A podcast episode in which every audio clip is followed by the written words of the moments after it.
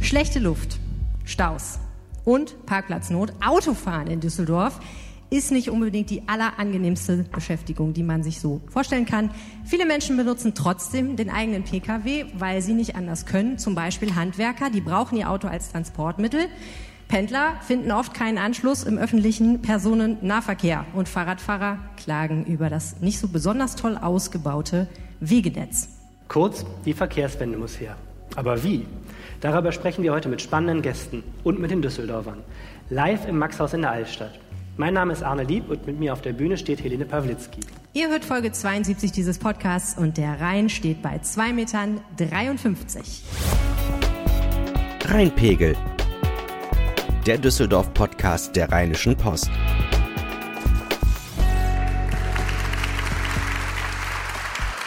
Herzlich willkommen. Und schön, dass wir hier im Maxhaus vor vollen Rängen stehen mit unserem Podcast. Ja, man sieht echt, das Thema äh, brennt. Ich glaube, wir haben noch nie zu irgendwas so viele Leserbriefe gekriegt wie jetzt zum Start dieser dritten langen, berüchtigten Umweltspur.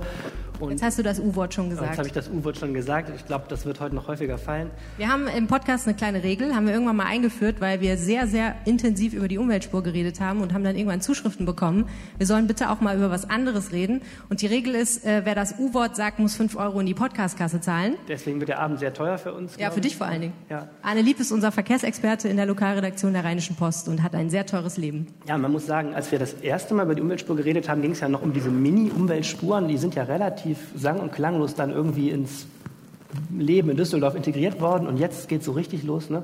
Übertreib's nicht mit dem U-Wort, da reden wir noch genug drüber. Ja, das ist ein bisschen das Problem, haben wir schon in der Vorbereitung gemerkt. Wenn man über Verkehrswende redet dieser Tage, redet man in allererster Linie tatsächlich über die Umweltspur, aber uns geht's natürlich auch ums ganze Bild. Also darum, wie Düsseldorf zum Beispiel beim Verkehr in zehn Jahren mal aussehen wird. Und das wird hoffentlich nicht nur die Umweltspur bestimmen. Und ganz wichtig, was, was dieses Wort Verkehrswende ist und ob wir es eigentlich wirklich so brauchen. Ich habe gerade so flott in der Moderation gesagt, wir brauchen die Verkehrswende. Ich habe momentan den Eindruck, ähm, ja, über, zumindest über den Zeitplan, über das, was wir wirklich brauchen, kann man trefflich streiten und ähm, aus guten Gründen auch ähm, mal gegen vieles sein.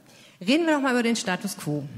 Wie ist es denn eigentlich mit dem Verkehr in Düsseldorf insgesamt jetzt gerade im Jahr 2019? Wie sieht's aus? Also, was ich so mitkriege, es gibt Wunsch und Wirklichkeit. Wir fangen mal mit Wunsch an.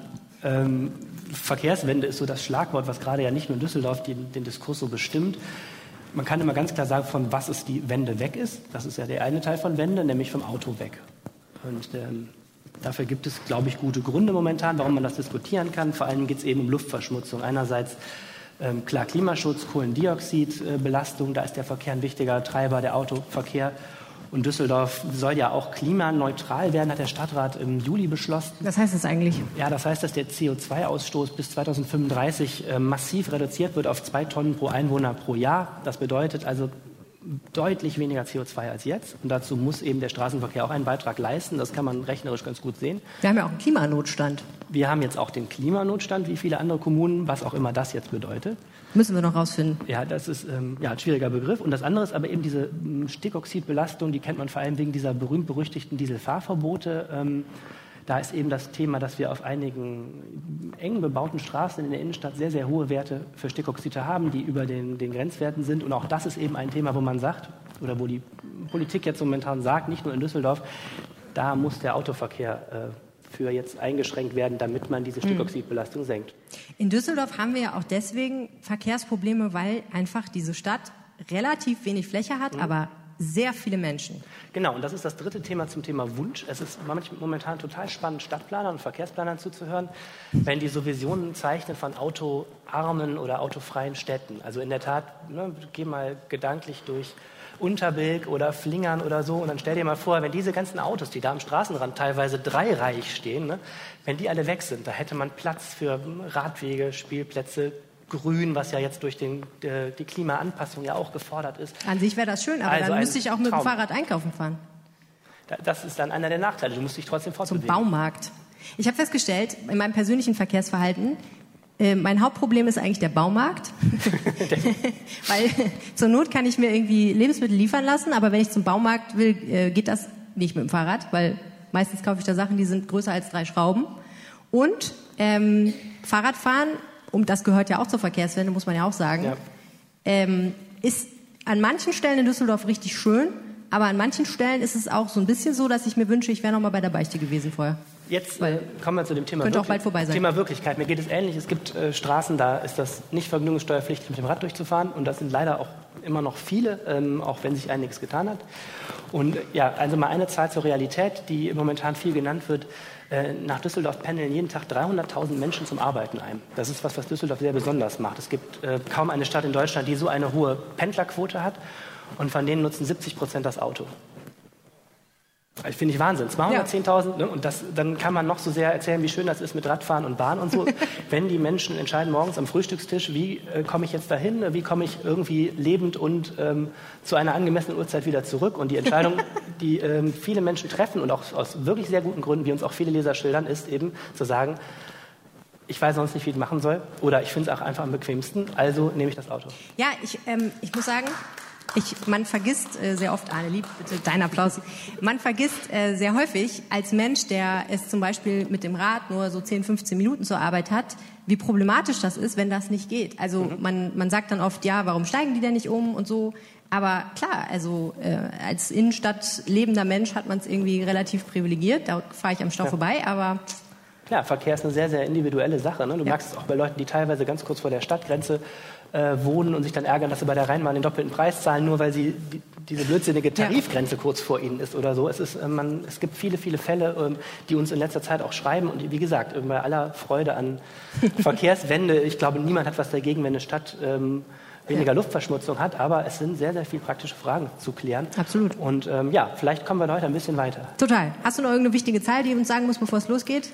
Ähm, eine Sache, die wir noch in Düsseldorf sagen müssen, ist, ja. dass die Bevölkerung massiv wächst. Ich finde, das ist nochmal ein ganz wichtiger mhm. Fakt. Und dass die mehr Menschen, die hier hingezogen sind in den letzten 20 Jahren, auch viel mehr Autos mitgebracht haben. Auch das finde ich wichtig. Man hat immer so das Gefühl, es wird so viel über Umweltbewusstsein geredet. Die Wahrheit ist ungefähr so, also etwas weniger als die Bevölkerung steigt, äh, steigt auch die Zahl der Pkw, die angemeldet sind. Also dieses Gefühl, dass es so in den Wohngebieten auf den Straßen, ich habe es gerade beschrieben, mhm. teilweise wie beim Tetris-Spielen geparkt wird, dreireich, vierreich. Ähm, das ist nicht nur gefühlt so, dass es enger wird, ja. es wird enger. Und ich will jetzt nicht philosophisch werden, aber irgendwie ist dieses Thema Verkehr ja auch ein bisschen ein ganzheitliches Thema, weil wenn wir jetzt zum Beispiel über die Menschen reden, die nach Düsseldorf ziehen wollen, sind wir schon direkt beim Wohnungsmarkt. Mhm. Bei der Frage, wie viele Parkplätze braucht man eigentlich ähm, für jede Wohnung, die neu gebaut wird. Auch das ein Thema, wofür, wozu wir unglaublich viele Zuschriften bekommen.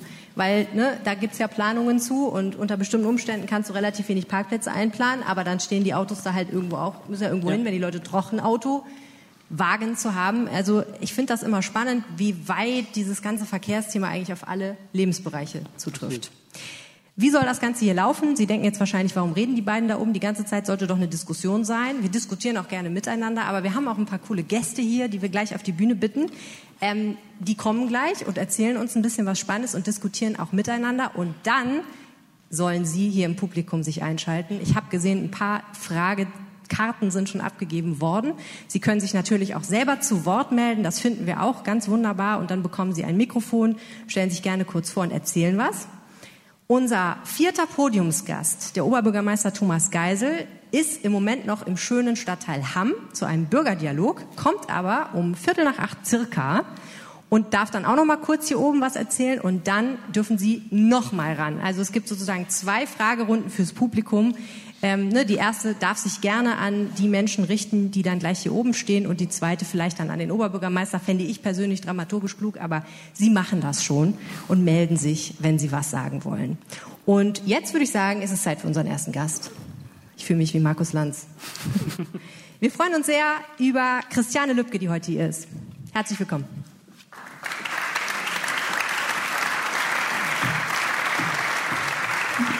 Christiane, schön, dass du da bist. Du bist wissenschaftliche Mitarbeiterin am Lehrstuhl für empirische Sozialstrukturanalyse der Universität Duisburg-Essen. Was zum Teufel ist das? Richtig. Was ist das? Äh, das ist eine empirische Wissenschaft, die versucht, äh, Ursachen und auch Folgen von gesellschaftlichen Wandlungsprozessen zu verstehen. Also wie wirken sich Veränderungen am Arbeitsmarkt auf das Leben der Menschen aus?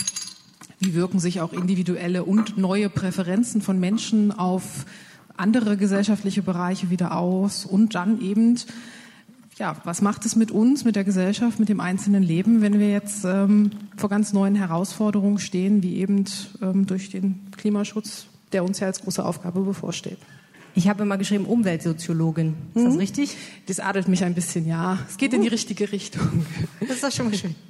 Ähm, warum wir dich eingeladen haben, du hast ein spannendes Forschungsprojekt durchgeführt. Ähm, die Stiftung Mercator hat das finanziert. Mhm. Es hieß Metropole in Bewegung. Was genau habt ihr untersucht?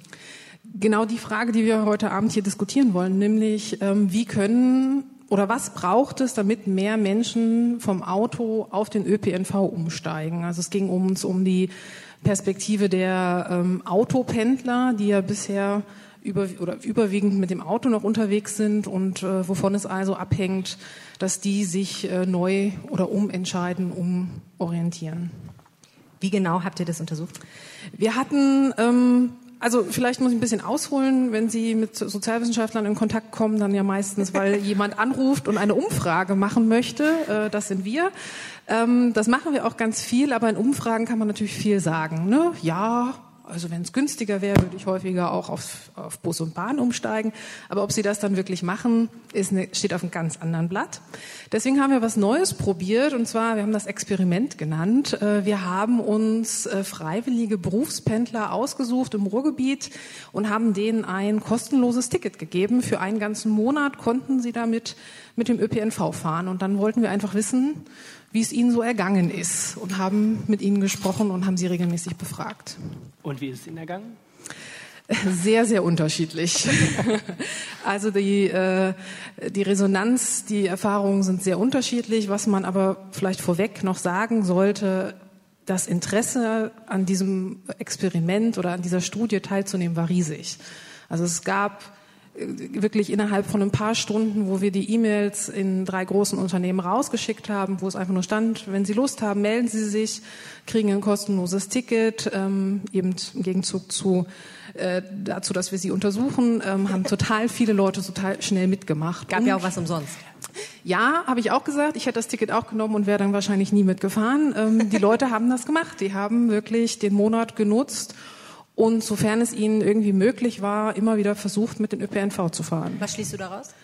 Dass es einen Riesenbedarf gibt. Ähm, wir haben die Leute gefragt, warum sie mitgemacht haben. Ähm, und das war ein, ein Riesenfrustpotenzial, das uns entgegengeschlagen ist. Ähm, die Leute haben uns, wie wahrscheinlich auch in euren Leserbriefen, von unendlich langen Staus berichtet, von Problemen bei der Parkplatzsuche, äh, von Zeit, die ihnen verloren geht. Also das die, die Probleme, die, glaube ich, jeder Autofahrer kennt. Und ähm, die Leute suchen nach einer, nach einer Lösung. Ähm. Jetzt ist es ja so, wenn es was umsonst gibt, melden sich ja eigentlich immer viele Leute. Ne? Mhm. Ist denn, äh, es gibt ja momentan Bestrebungen, ein viel billigeres Bahnticket einzuführen. Ist der Preis so entscheidend? Ähm, ich glaube, der Preis ist ein wichtiger Einflussfaktor, aber eben nur einer von vielen. Ähm, Ihr habt das schon gesagt, die, wir nennen das Verkehrsmittelwahl oder ähm, die Verkehrsmittelwahlentscheidung, noch länger, Wissenschaft, ähm, ist sehr individuell und hängt von vielen Faktoren ab. Und Preis ist davon sicherlich einer, aber es gibt noch einen zweiten, nämlich das ist der, die Zeit, einfach die Dauer der, der Fahrt. Also wenn ich dreimal um Düsseldorf drumherum fahren muss, bevor ich reinkomme, äh, dann dauert das einfach viel zu lange. Ähm, und ein dritter ist auch nicht ganz unwichtig. Wir nennen das so ein bisschen Komfort vielleicht, also so subjektive Faktoren wie äh, fühle ich mich sicher in der Bahn, ähm, ist es okay, dass es regnet, wenn ich Fahrrad fahre, so diese weichen sauber? Faktoren, ist es sauber? Mhm. Das kennt man, ne? Also ich kenne auch Leute, die sagen, klar dauert es mit dem Auto ein bisschen länger nach Düsseldorf reinzufahren, aber ich kann meine eigene Musik hören, wenn ich Raucher bin, kann ich rauchen. Mhm. Ich kann alles vollkrümeln. Es gibt eine Sitz Sitzheizung. Ich habe eine Sitzheizung. ja, das ist ein wichtiger Faktor. Nee, aber ne, also das, das kennt man natürlich. Auf der einen Seite spielt das Geld eine Rolle, aber wenn man es sich leisten kann und sagt, okay, ähm, klar dauert es vielleicht 10 Minuten länger oder 20 Minuten, aber dafür verbringe ich diese Zeit in einer angenehm mir selbst gestalteten Umgebung, das ist dann sozusagen der individualisierte Motorverkehr, oder wie heißt das nochmal? Ja, Individualverkehr. Motorisierter Individualverkehr. So. Wobei ich glaube, das Wort Komfort ist jetzt ein bisschen irreführend. Ähm, die die Menschen, die bei uns mitgemacht haben, waren echt leidensfähig. Und äh, also sie haben, eine Frau berichtete, dass sie erst mit dem Auto zu einer S-Bahn-Haltestelle fuhr, um dann nochmal zweimal umzusteigen. Äh, mit dem Ticket. Mit dem Ticket und dann nochmal zu Fuß zu gehen und da wäre ich schon raus gewesen. Ähm, und ich fand das aber trotzdem besser oder toll. Also das ist ein, das sind Ich sehr, sehr. S-Bahn fahren besser. Ja, die fand, das, die fand das okay. Das, Warum? Ja, der Stau muss schlimm gewesen sein. Aber es war für sie ähm, durchaus akzeptabel, das auf sich zu nehmen und auch viele andere. Es sind Leute sind viel umgestiegen ohne wirklich ähm, zu meckern. Und ähm, die Bahn hat auch ihre Vorteile. Also es ist hochsubjektiv. Ich würde jetzt nicht pauschal sagen, das Auto ist bequem. Also ich würde sagen, das Auto ist bequemer, aber das ist nicht äh, der entscheidende Faktor bei der Verkehrsmittelwahl für viele. Jetzt lief das Gratisticket wahrscheinlich irgendwann aus. Und äh, sind die Leute denn dabei geblieben? Also was war das Ergebnis? Es ist also sehr, sehr durchwachsen. Ich würde sagen, 50 Prozent der Leute waren positiv gestimmt. Ähm, fünf Leute haben sogar schon ein neues Ticket gekauft von ungefähr 70. Finde ich jetzt nicht schlecht. Ähm, äh, viele haben auch gesagt, ja, wir würden das zu, zukünftig machen. Wir hatten aber eben auch das andere Spektrum, die gesagt haben, nie wieder. Ähm, das war jetzt ganz gut, aber das kommt für mich absolut nicht in Frage. Also es ist hoch individuell. Also Zeit, Komfort, Preis. Das sind die drei Schrauben, mhm. die Leute, ist euer Ergebnis, bei der Verkehrsmittelwahl beeinflussen. Ja, es gibt aber noch eine vorgelagerte. Es muss erstmal die Möglichkeit geben. Mhm. Also alle Personen, die wir betrachtet haben, hatten die rein theoretische Möglichkeit, mit dem ÖPNV zur Arbeit zu fahren, auch wenn sie damit vielleicht erst ein bisschen weiter weg zur Bushaltestelle oder S-Bahn-Station fahren mussten. Aber das ist der allererste wichtige Schritt. Es muss überhaupt eine Infrastruktur, alternative Infrastruktur geben. Und wenn das gegeben ist, dann haben wir eine Entscheidung, die eben von diesen drei Faktoren abhängt. Ja. Und unabhängig von der Frage, ob man jetzt dringend der Ansicht ist, die Leute müssten unbedingt ÖPNV benutzen oder irgendein anderes Verkehrsmittel, lässt sich denn das übertragen auf die anderen Verkehrsmittel, die zur vorbeistehen, also Fahrrad, zu Fuß gehen, Flugtaxi oder ja. so? Also Preis, Komfort, vorhanden sein, okay, und äh, Zeit sind die immer noch die Faktoren. Genau, das ist, äh, wir haben uns jetzt konzentriert auf den ÖPNV, aber das ist letztlich auf alle Verkehrsmittel übertragbar. Das heißt was? Wenn man jetzt sagt, also wenn man von der Prämisse ausgeht, im Moment gibt es zu viele Autos in Düsseldorf, zumindest dafür, dass wir nicht irgendwann ein Dieselfahrverbot haben, Klammer zu. Mhm. Was wären denn dann deiner Ansicht nach die Sachen, an denen man schrauben könnte, um tatsächlich zu sagen, wir ändern das Verkehrsverhalten der Leute, egal jetzt mal in welche Richtung? Ich glaube, man muss sich immer angucken, über welche Zielgruppe man spricht, weil da sind sehr, sehr unterschiedliche Bedürfnisse und Möglichkeiten. Als allererstes würde ich sagen, es gibt eine Gruppe, die kann heute schon umsteigen, die weiß das nur nicht, die ist nicht informiert, ähm, die brauchen einen kleinen Schubser ähm, eine kleine, was weiß ich, irgendeine Aktion, die sie darauf aufmerksam macht, ähm, dieses mal auszuprobieren und diese Gruppe stellt dann wahrscheinlich auch fest, ähm, dass es für sie ganz praktisch ist und wenn es dann eben die Vorteile überwiegen gegenüber dem Auto, dann wird sie das tun. Dann, wird, dann gibt es eine große Gruppe, die super gerne möchte, aber nicht kann. Ähm, weil die Verbindung nicht, nicht optimal ist, weil es sich vielleicht auch mit anderen äh, Verpflichtungen nicht vereinbaren lässt. Also ein ganz großer, häufiger Grund, warum Leute das dann nicht gemacht haben, ist, weil sie hinterher noch ihre Kinder abholen mussten oder die Oma besuchen ja. oder was auch immer. Also das dann schnell an die ähm, einfach an Grenzen gestoßen ist. Und dann wird es eine Gruppe geben, die vielleicht jetzt noch gar nicht wirklich will, ähm, vielleicht auch stark in Opposition dazu steht, ähm, aber die wird dann sicherlich, es wird auch Leute geben, die es wahrscheinlich nie ähm, super gern Bus und Bahn fahren, aber auf die würde ich mich dann erst im nächsten Schritt konzentrieren. Jetzt gibt es ja ähm, einerseits Maßnahmen, um die Alternativen schöner zu machen, aber es gibt ja auch Maßnahmen, um das Auto unattraktiver zu machen. In Düsseldorf zum Beispiel wird eine City-Maut diskutiert, weil Oberbürgermeister Thomas Geisel das kürzlich vorgeschlagen hat. Was ist damit? Muss man die Autofahrer ähm, richtig unter Druck setzen? Ähm, also wir, oh oh. wir sprechen von, von Push- und Pull-Faktoren. Also klar, wir müssen einmal die, Leute, die Bahn attraktiver machen und zum anderen auch das Auto unattraktiver. Ich glaube, dass wir da letztendlich nicht drumherum kommen werden. Die Frage ist, auf welcher Ebene man das macht. Also Warum das, glaubst du das? Weil es ist eine relative Entscheidung zwischen zwei Optionen. Ne? Und ähm, wenn ich mich, wenn ich möchte, dass die Leute sich für die eine Option entscheiden, dann ähm, muss ich halt die eine Option attraktiver und die andere weniger attraktiv machen. Das, ähm, passiert ja auch in vielen anderen Dingen. Die Frage ist, wo man da ansetzt und ähm, man darf natürlich den einen Schritt nicht vor dem anderen machen. Also wenn, wenn die Leute keine Möglichkeit haben, weil es keine gute Bahnverbindung gibt, dann können sie den Benzin so teuer machen, wie sie wollen. Äh, dann können die Leute einfach nicht umsteigen. Ich muss mal kurz ich muss mal kurz dich fragen, weil ich finde, das ist ein bisschen der Elefant im Raum. Mhm. Die Frage ist ja, wir gehen jetzt immer davon aus, ne, dass wir wollen, dass mehr Leute ÖPNV benutzen Ja. und weniger Leute das Auto. Ist das eine unstrittige Position? Politisch betrachtet? Hm. Es gibt so äh, allgemeine Ziele, die alle gut finden. Ne? Umweltschutz finden alle gut, so viel Freiheit und Sicherheit. Grundsätzlich hat einer, niemand was dagegen. Ich glaube, ähm, dass die großen Fragen ist immer, wie- was ist man bereit zu verändern und in welchem Zeitraum? Also die Frage, die jetzt auch in Düsseldorf ganz massiv die Rolle spielt, ist, sind diese, ich muss jetzt leider das U-Wort wieder sagen, Das ist doch schon ganz oft gesagt. ja, weil wir gleich nochmal drauf kommen. Ich, das, ist ja, das ist ja ein ähnliches Thema wie bei der City-Maut. Kommt das zu früh? Ist, haben wir wirklich so einen Zeitdruck und ist das sinnvoll? Äh, daran, glaube ich, scheiden sich dann die Geister. Und das Zweite ist natürlich, was kostet es? Also politisch geht es jetzt auch erst los. Grundsatzbeschlüsse zum Klimaschutz kann man schnell fällen. Aber wenn man die dann mal finanzieren muss, merkt man, dass das doch eine Menge ist, was da auf den Tisch kommt. Und dann stellt sich eben die Frage, wie wichtig ist das? Fragen wir doch mal zwei Männer, die sich in Düsseldorf mit Verkehr prima auskennen. Zum einen Gregor Berghausen, Hauptgeschäftsführer der IHK, der Industrie- und Handelskammer, und Klaus Klar von der Rheinbahn.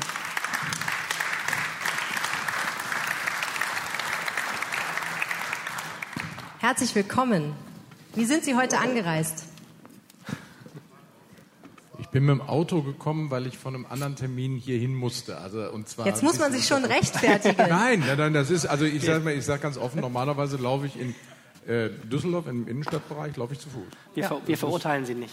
Nein, aber das ist so, ich meine, das weiß ich also ja, ich, ich wusste ja, Ja, auch, dass Sie- das die erste so. Frage ist. Also Ja, insofern. Und Herr Klar? Mit der U75. ja, aber es ist. Direkt, äh, direkt vom Rheinbahnhaus aus. Wie lange hat es gedauert? War sie pünktlich? Habe ich nicht draufgekoppelt. Ich bin hingegangen zur Haltestelle, die Bahn ist gekommen, total entspannt, zu Fuß hier Wie runtergekommen. in einer Großstadt. Ich bin.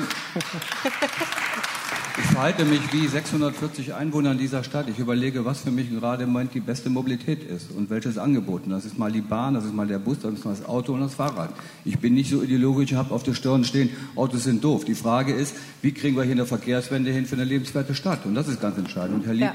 Sie haben vorhin gesagt, wir haben hier Einwohnersteigerung, also 640.000, ich kenne noch 530.000. Wir haben in den letzten Jahren, 2014 bis 2018, glaube ich, 0,9 Prozent pro Jahr Wachstum an Einwohner. Äh, Demgegenüber steht äh, über drei Prozent mehr an Pkw pro Jahr.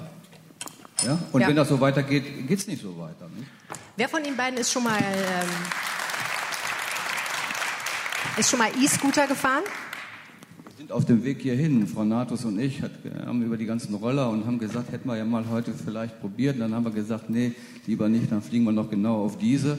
Aber äh, äh, ja, ist schon interessant.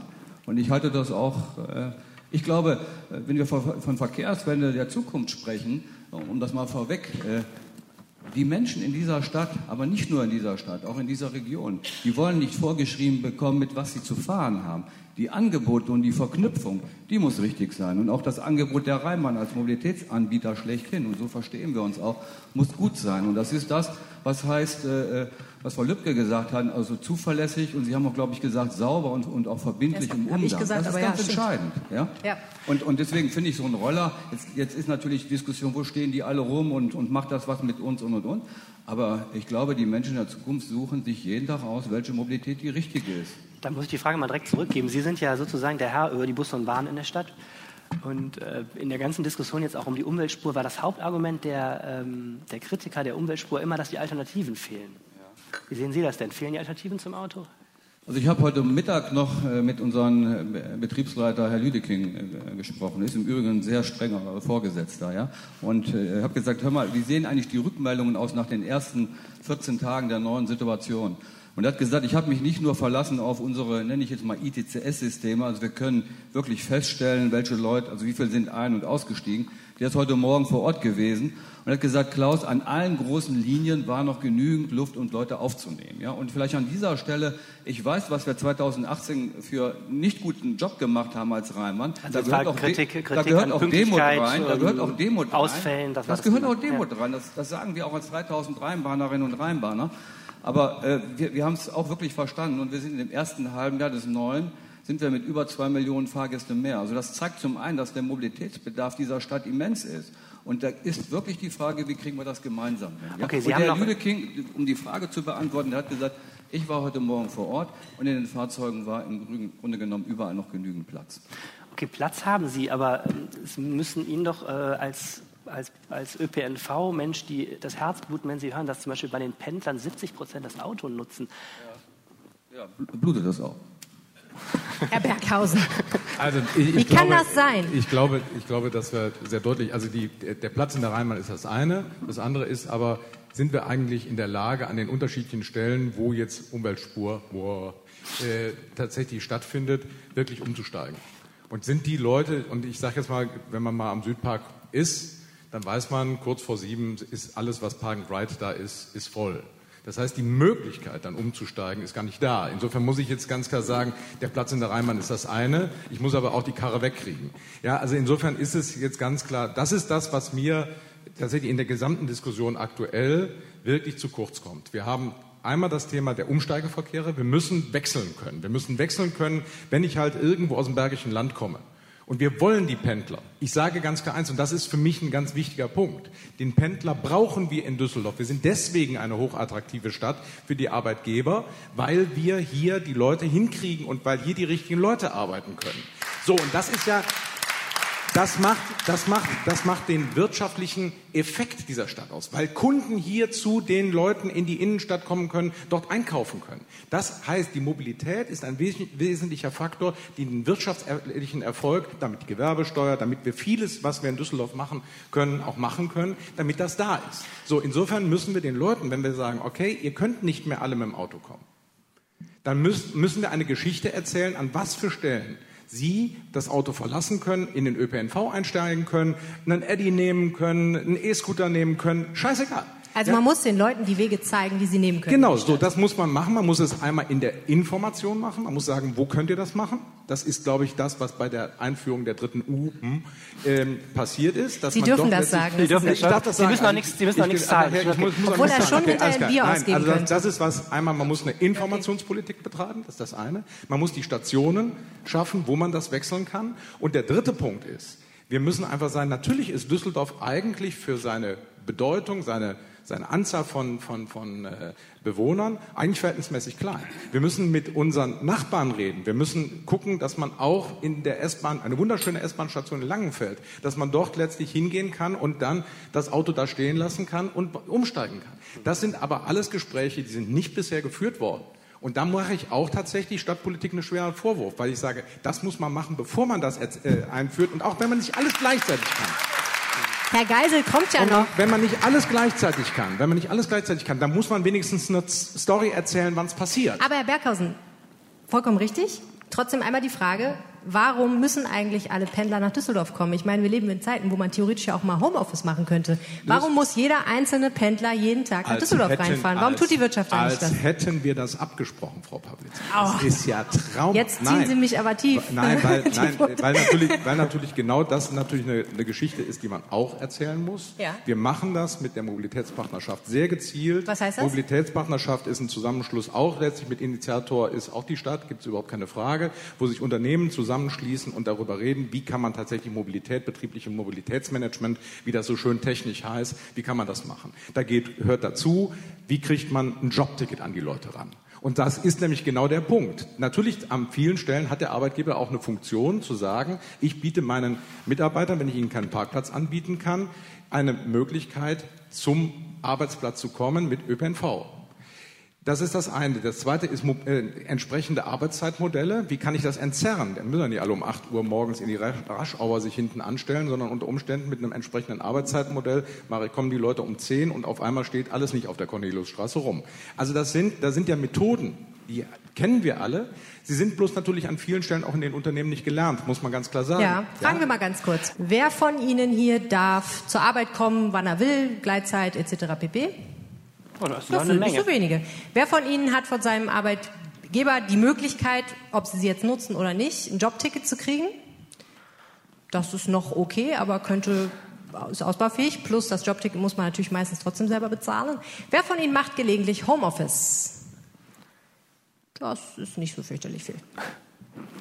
Könnte mehr sein, ne? Gut, ja, natürlich. Nur man muss natürlich an dieser Stelle sagen, also wenn wir jetzt nochmal bei, den Dieselfahrverboten sind und bei den Fragen, wie kommen wir denn zum guten Schluss zu den besseren äh, ähm, Luftwerten auf der Corneliusstraße, das ist das Delta 20 Prozent Pendler.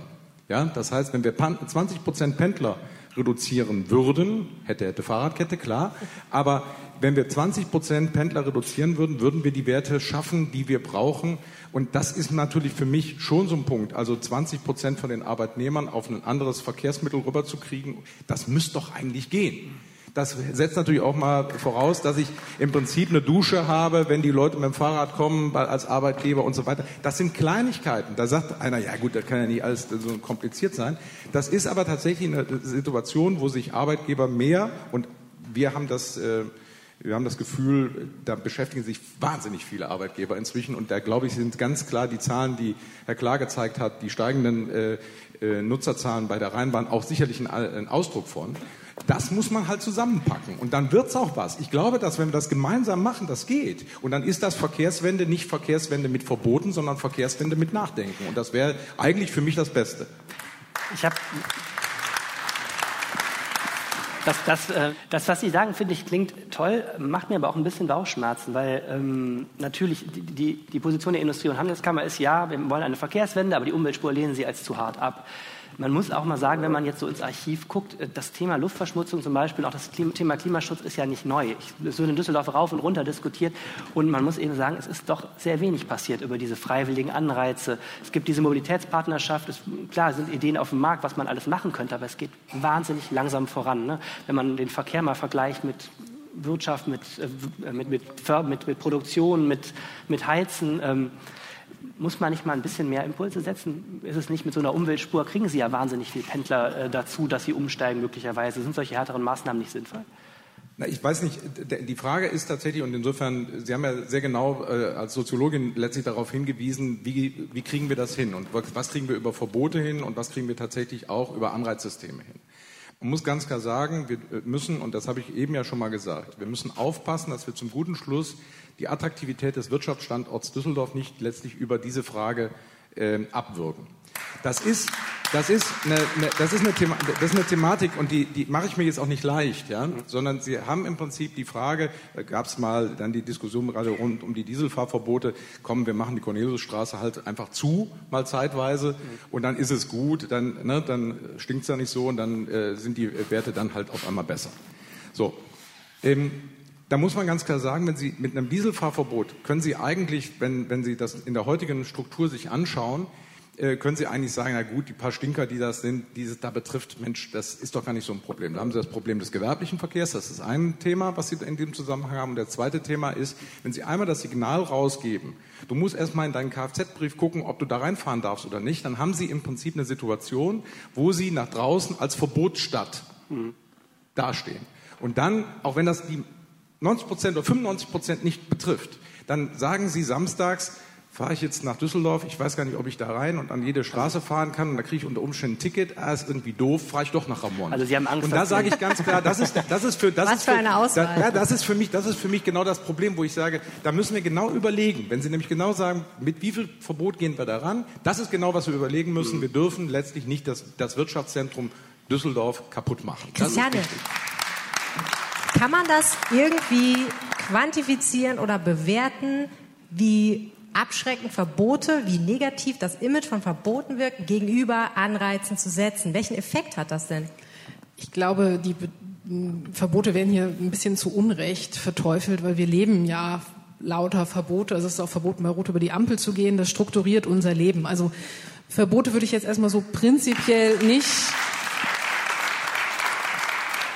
nicht verteufeln und ich glaube, wo es eher darum geht, sind Einschränkungen im Autoverkehr. Das ist, würde ich eher anstelle des Wortes Verbote jetzt hier verwenden. Und da muss man, glaube ich, aber auch so ehrlich sein, wir, wenn wir Platz für Fußgänger, Fahrradfahrer, E-Autos und so weiter haben wollen, muss der Platz irgendwo herkommen. Also es ist ein Interessenskonflikt zwischen verschiedenen Gruppen Autofahrern, die sicherlich auch nicht homogen sind, und anderen. Und das muss man irgendwie austangieren. Fragen wir doch mal den Mann von der Rheinbahn. Ja. Herr Klar, es ist natürlich so, ne, wir kriegen auch viele, Rhein, viele Leserbriefe zum Thema Rheinbahn, ne? auch im Zuge dieser ganzen Umweltspurdiskussion. Und das Hauptargument ist, So richtig ist es keine Alternative für mich, Bahn zu fahren. Zum Beispiel, weil ich von Langenfeld, sage ich jetzt mal, oder den südlichen Kommunen einfach nicht störungsfrei mit dem ÖPNV in die Stadt reinkomme. Und wenn ich doch den ÖPNV wähle, dann kommen die Bahnen zu spät oder sie kommen gar nicht. Sie haben das ja gerade schon selber angesprochen, dass es zumindest im vergangenen Jahr echt nicht cool war, Rheinbahn zu fahren teilweise oder Bus. Und ähm, in diesem Jahr wir arbeiten dran, ne, war so die Botschaft, habe ich gehört. Was müsste denn eigentlich die Rheinbahn haben, damit das jetzt mal wuppt? Außer Geld. Geld ist ja immer schön, aber woran hakt es denn? Ich fange nochmal an mit dem, Sie kriegen jeden Tag Post, nicht? Ja, ja ich will das nochmal klar machen. Unser Unternehmen, unsere Mitarbeiter befördern jeden Tag 770.000 Fahrgäste, damit man mal ein Gefühl bekommt, was das bedeutet. Und ich möchte auch noch mal deutlich machen, wenn das weiter so geht, mit jedes Jahr drei Prozent mehr PKWs, dann können wir auch warten, was da passiert. Also deswegen ist es richtig, dass da oben steht Verkehrswende. Zurück. Wir haben 2018 im Grunde genommen Leistungsausfälle gehabt in Höhe von sechs Prozentpunkte. Das ist überhaupt nicht in Ordnung und das ist weit weg von dem, was das Selbstverständnis unseres Unternehmens ist. Vielleicht erzählen Sie mal einen Satz, was, was da passiert 6%, ist. Also wir haben im Grunde genommen ganz schlicht, wir müssen mal versuchen, Fahrplanangebot, was am Fahrplan steht. Und das ist 100 Prozent unseres Angebots und bis zu sechs, Punkte, sechs Prozentpunkte sind in einzelnen Betriebshöfen ausgefallen. Woran das lag das? Das lag zum Teil an Technik, an Leistungsausfall Technik und zum Teil natürlich auch an Personalproblemen. So, und das haben wir gemacht. Wir haben gesagt, unser Ziel ist es, wieder auf 1% zu gehen. Wir, ich sage das auch heute hier. Wir sind im dritten und vierten Quartal 2019 unterwegs und wir sind da schon wieder sehr, sehr deutlich ran. Wir haben alleine in diesem Jahr äh, ungefähr 360 Fahrerinnen und Fahrer eingestellt. Wir haben deutlich mehr Fahrer. Wir werden auch im nächsten Jahr Fahrplanangebot deutlich ausweiten, also bis vier Prozentpunkte. Dafür braucht es komplett neue Schichtsysteme, weil Sie wissen, wir arbeiten 365 Tage im Jahr, wir arbeiten rund um die Uhr und Sie müssen äh, Schichtsysteme haben. Mitarbeiter haben bisweilen eben sieben Tage am einen Streifen gearbeitet. Wir haben ein neues Modell auf die Beine gestellt mit der Unterstützung meines Vorstandskollegen Michael Richards, der hat das maßgeblich nach vorne getrieben. Und wir werden über eine Sechstagewoche ein super Schichtmodell haben mit neuen Mitarbeitern und werden keinen Leistungsausfall mehr haben Richtung Personal. Ich sage das mal ganz deutlich vorhin auch zu Ihnen. Was nützt mir das denn, wenn der Bus ein WLAN hat und der kommt nicht? Ja? ja. Können Sie vergessen. Ja? Also von daher ist wirklich Zuverlässigkeit das Maß aller Dinge. Pünktlichkeit danach dann die Frage von Sauberkeit, das habe ich vorhin gehört, ganz wichtig, saubere Fahrzeuge, saubere Anlage, das sage ich Ihnen auch, da ist bei uns noch eine Luft ganz, ganz klar nach oben und die Frage der Kommunikation. Damit sehe ich nicht nur Kommunikation zu unseren Fahrgästen, ich bekomme auch E-Mails und Briefe und die erhalten auch eine Antwort, sondern auch die Kommunikation nach innen. Und ein deutliches, deutliches Ja zur Angebotssteigerung. Ja, der Aufsichtsrat unseres Unternehmens hat gesagt, ihr könnt weitere Hochflurfahrzeuge bestellen. Das war vor zwei Jahren noch nicht, aber wir bestellen weitere Hochflurfahrzeuge und werden das Angebot beispielsweise U75, wo ich mit hingekommen bin, ab 2020 verstärken. Ja, diese Stadt braucht mehr Angebot. Ganz klar.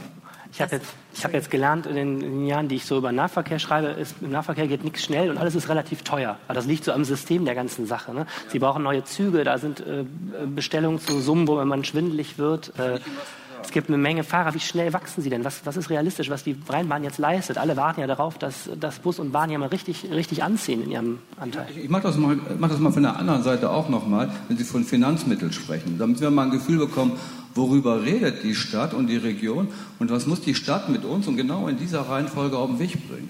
Von nächstes Jahr bis 2030 ist der Investitionsbedarf an neuen Fahrzeugen, an Weichen etc. eine Milliarde Euro. Eine Milliarde Euro. Und dazu müssen wir auf den Finanzmarkt gehen und Gelder bekommen. Sie wissen, wie Rheinbahn im Grunde genommen äh, dieses, dieses auf den Weg bringt. Und das geht nur in der Verbindung mit einer, ich sag mal, äh, Partnerschaft könnte ich die nennen, oder mit der Direktvergabe und Holding der Stadt Düsseldorf. Also wir haben sehr gut unsere Hausaufgaben gemacht. Wir gehen in die Direktvergabe über 22,5 Jahre. Gestern hat das OLG gesagt, alles ist richtig, weil ja einige kleinere Unternehmen vielleicht ein bisschen andere würden sagen durchgedreht, ich zitiere nur. Und mit dieser Konstruktion, Direktvergabe, 22,5 Jahre Holding und der Stadt Düsseldorf sind wir in der Lage, eine Milliarde auf den Finanzmarkt zu holen und in Fahrzeugen zu investieren. Mhm. Und Sie haben mit Herrn Richards ja auch schon oft gesprochen und er hat Ihnen ja mal gezeigt, was wir anschaffen. Ja? Und die, alleine nur die B-Wagen, die jetzt noch laufen, das sind die B-Wagen sind die, B-Wagen sind die roten, die, roten U-Bahnen, die, die ja. alle kennen, weil sie auf vielen Linien fahren. Auch die stehen für, zur Erneuerung an. Das sind zurzeit 91 Stück. Und wir werden 91 äh, plus mindestens weitere 40 bestellen. Also wir werden stark reingehen in die Angebotsverdichtung. Damit würden Sie dann die Faktoren überhaupt verfügbar sein und mit der Taktung auch ein bisschen den Zeitfaktor abholen? Da haben Sie natürlich ein bisschen was am Komfortfaktor getan, aber Sie haben gerade gesagt, WLAN nützt nichts, wenn der Bus nicht kommt. Aber wenn der Bus dann kommt, wäre natürlich WLAN nicht schlecht und ein sauberer Sitz und überhaupt ein Sitz und so weiter und so fort. Und was ist mit dem Thema Preis? Was ist mit dem Thema Kosten? De facto ist es ja so, ne? Ähm, die Leute vergleichen das, hast du mir erzählt, in erster Linie mit dem Benzinpreis. Also die Frage, was kostet mich eigentlich das Autofahren von Tag zu Tag? Nicht der Anschaffungspreis des Autos und so weiter. Da müssen wir natürlich ein bisschen hinlegen mit der Rheinbahn. Ne? Ja, ich, ich sage Ihnen, ich werde ja heute dazu gefragt. Ich äh, bin ja schon ein paar Jahre in diesem Unternehmen und gucke auch mal in Geschäftsberichte rein, die älter sind. Manchmal ist das gar nicht so blöd, mal zu überlegen, was sind damals für Entscheidungen getroffen worden. Äh, und 1992 äh, gab es eine ähnliche Auseinandersetzung. Und 1992 hat man die Preise hier halbiert, die Ticketpreise. Und da sind die Fahrgastzahlen mit einer zeitlichen Verzögerung von 160 auf 180 Millionen gestiegen. Wir liegen im Augenblick bei 200, wir werden 227, 228 Millionen Ende des Jahres erreichen. So, das heißt, über Preis muss gesprochen werden. Und ich, soweit ich richtig liege, hat diese Stadt auch eine ganze Menge Hartz-IV-Empfänger. Ja? Wir sind zwar irgendwo eine reiche Stadt, heißt es, aber wir haben eine brutale Spreizung in dieser Stadt. Und das ist auch ein richtiges Problem. Und deswegen muss über Preis und Preisfindung und Gerechtigkeit dringend nachgedacht werden. Wenn mich einer fragt, ist das Preissystem heute zukunftsfähig, sage ich Ihnen eindeutig nein. Natürlich müssen die Fragen beantwortet werden, wo kommt Geld her für Neufahrzeuge und ähnliches. Ja? Aber äh, wir haben hier mittlerweile eine Situation, dass einige Bürger sich den Preis überhaupt nicht mehr leisten können. Ja, also von daher ist das ein Thema, was vor der Tür steht. Und trotzdem werden die Preise zum nächsten Jahr wieder, wieder erhöht. Ja, die, ja, die Preise. Die Preise sind erhöht worden. Das war auch eine heftigste Diskussion. Und ich kann allen Beteiligten auch sagen, die Diskussion war mit, mit viel, ich sag mal, Verantwortung nach allen Seiten. Und es gibt eine Preiserhöhung von 1,88 Prozent, soweit sich das jetzt abgespeichert hat. Das reicht noch lange nicht für die Steigerung der Kosten in den, unseren Unternehmen. Ich habe Ihnen gesagt, dass wir alleine dieses Jahr ungefähr 360 Fahrerinnen und Fahrer einstellen. Wir werden Ende des Jahres 3200 Mitarbeiter sein. Zu Beginn des Jahres lagen wir unter 3000 und wir werden im nächsten Jahr nochmal deutlich steigen und gehen in Richtung 3400 Mitarbeiter. Was will ich damit sagen? Die Personalaufwendungen steigen und wir müssen auch über Finanzierungsmodelle sprechen. Ja? Aber grundsätzlich halte ich es für echt geboten, über die Preisgestaltung im ÖPNV nachzudenken. Ja? Eine Frage habe ich noch und dann fragen wir das Publikum. Ja, finde ich gut. Machen Sie sich schon mal bereit. Äh, am Montag war ja Ferienende und da ist die sogenannte Umweltspur relativ in den Fokus geraten. Das ist ja was, was zumindest in der Theorie der Rheinbahn äh, doppelter Hinsicht nützt. Die kommen schneller durch mit ihren Bussen, wobei man ja hört, das war gar nicht so einfach, weil die Busse mit im Stau standen. Und das andere ist eben, wir haben eben Push- und Pull-Maßnahmen gehört. Das ist eine, eine Maßnahme, die die Autofahrer ja auch pusht, pullt, also die auf jeden Fall den Autofahrern das Autofahren schwer macht. Also damit sie ja irgendwie in die Fänge der Rheinbahn ja auch treiben soll. Finden Sie das gut? Muss das mehr passieren? Ähm, erstmal braucht es mutige Entscheidungen, um das zu bekommen, was da oben steht, Verkehrswende. Zweitens bin ich der Stadt dankbar, dass sie eine Umweltspur eingerichtet hat. Ja? Denn durch das, durch das Einrichten der durch das Einrichten der Umweltspur äh, können unsere Busse unter anderem durchfahren. Und wir haben auf den Umweltspuren einen Zeitgewinn von fast drei Minuten. Und das zahlt ein auf Zuverlässigkeit und Pünktlichkeit. Und wenn Sie mir jetzt die Frage stellen, der A46, sage ich Ihnen, äh, liebe NRW, beziehungsweise hier, äh, was weiß ich, die für die, für die Stadt, wie heißt das nochmal, Michael? Du Autobahn zuständig sind. Die haben wir angeschrieben. Ja, mal, wir sind ein, Vor wir sind ein Vorstandsteam. Das Wort, das Wort Autobahn kommt bei der Rheinbahn nicht mehr Nein, vor. Stopp, stopp. Es geht, es geht einfach um die Frage, ob wir die Standspur auch als Busspur nehmen können. Ich halte das für geboten.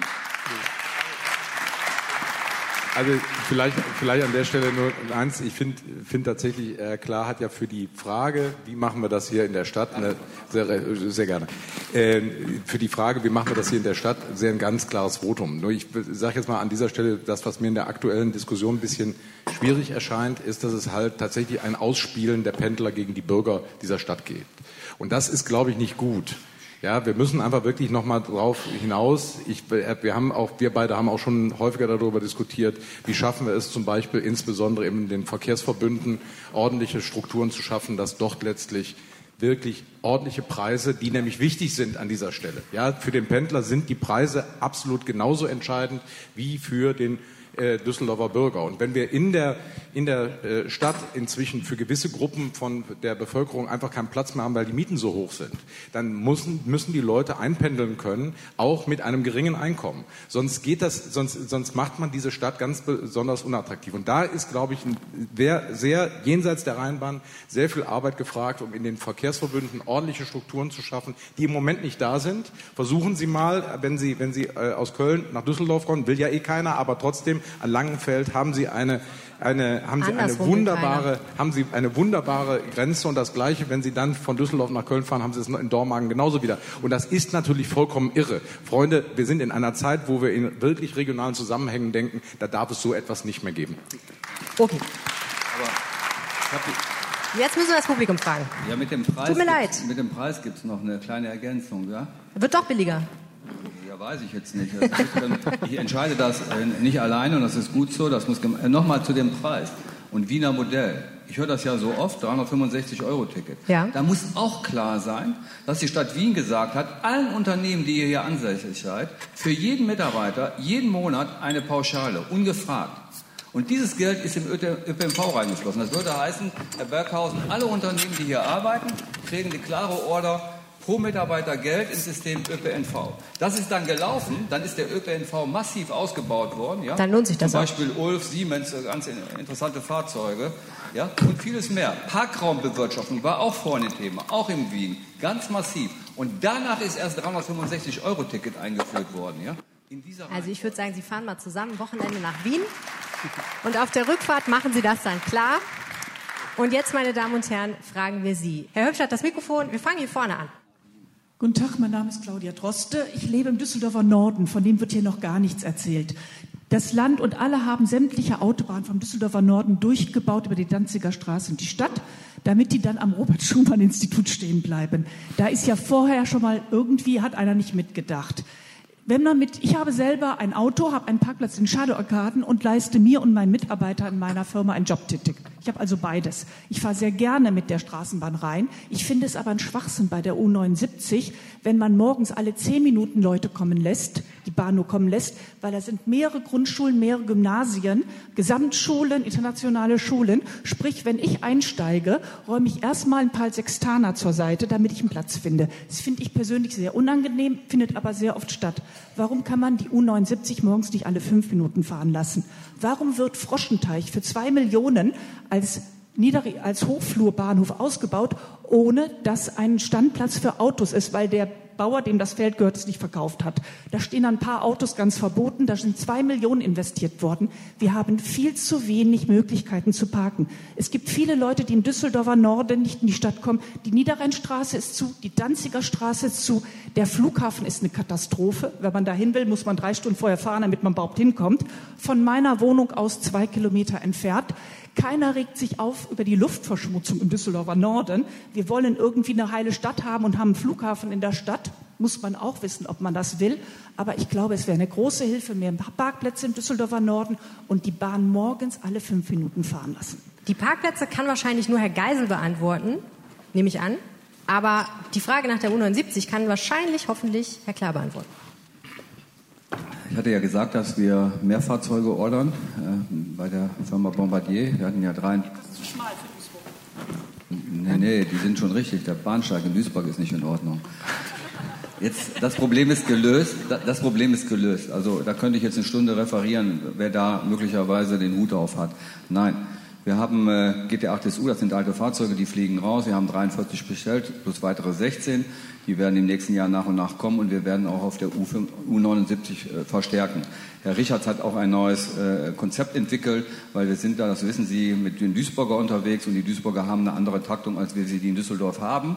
Ja, und Herr Richards hat jetzt im Laufe der Woche auch gelegentlich konsequent den Verkehr nach Duisburg abgebunden, damit wir in Düsseldorf stabil sind. Also da ist auch noch ein Problem. Und die U79 ist in der Tat die Linie, wo die höchsten Wachstumsraten sind, das wissen wir. Und deswegen steuern wir nach mit mehr Fahrzeugen ab nächstes Jahr und mit einem anderen Konzept, wo wir auch Fahrzeuge nach Duisburg dann konsequent abbinden, weil die Duisburger diesen Takt nicht mitgehen, den wir hier in Düsseldorf äh, auf den Bein stellen wollen. Ja? Aber zu den Parkplätzen, das ist ja wahrscheinlich hier Messe das Thema. Das Thema Park and Ride kommen wir, Ja. kommen wir glaube ich, Ja, gleich noch. drauf, Ja. genau. Aber das ist schon mal ein klares Versprechen. U79 wird, wird besser, sagt In der der dritten. Reihe. Ja, und dazu Guten Abend, meine Damen und Herren. Mein Name ist Peter Wien. Ich vertrete die Interessengemeinschaft der Königsallee in Düsseldorf. Ähm, Herr Werkhausen, ich glaube, Sie haben die Sache auf den Punkt gebracht. Wir haben nämlich genau das Problem einmal, dass Düsseldorf immer schon als Schrei- Schreibtisch des Ruhrgebiets gezeichnet worden ist. Allein das zeigt schon die hohe Fluktuation, die Düsseldorf immer in das Ruhrgebiet hatte. Das ist verstärkt worden durch die Landeshauptstadt und mittlerweile durch die vielen Verwaltungsgesellschaften, die wir hier in Düsseldorf haben. Wenn Sie den Flughafendirektor, Entschuldigung, den Messedirektor Herrn Dornscheid fragen, dann hat er gesagt, Düsseldorf hat diesen Wohlstand erreicht, weil es äh, die Stadt der kleinen Wege sind. Das hat alles Wohlstand in die Stadt gebracht und war auch für die internationalen Anwaltskanzleien immer sehr interessant.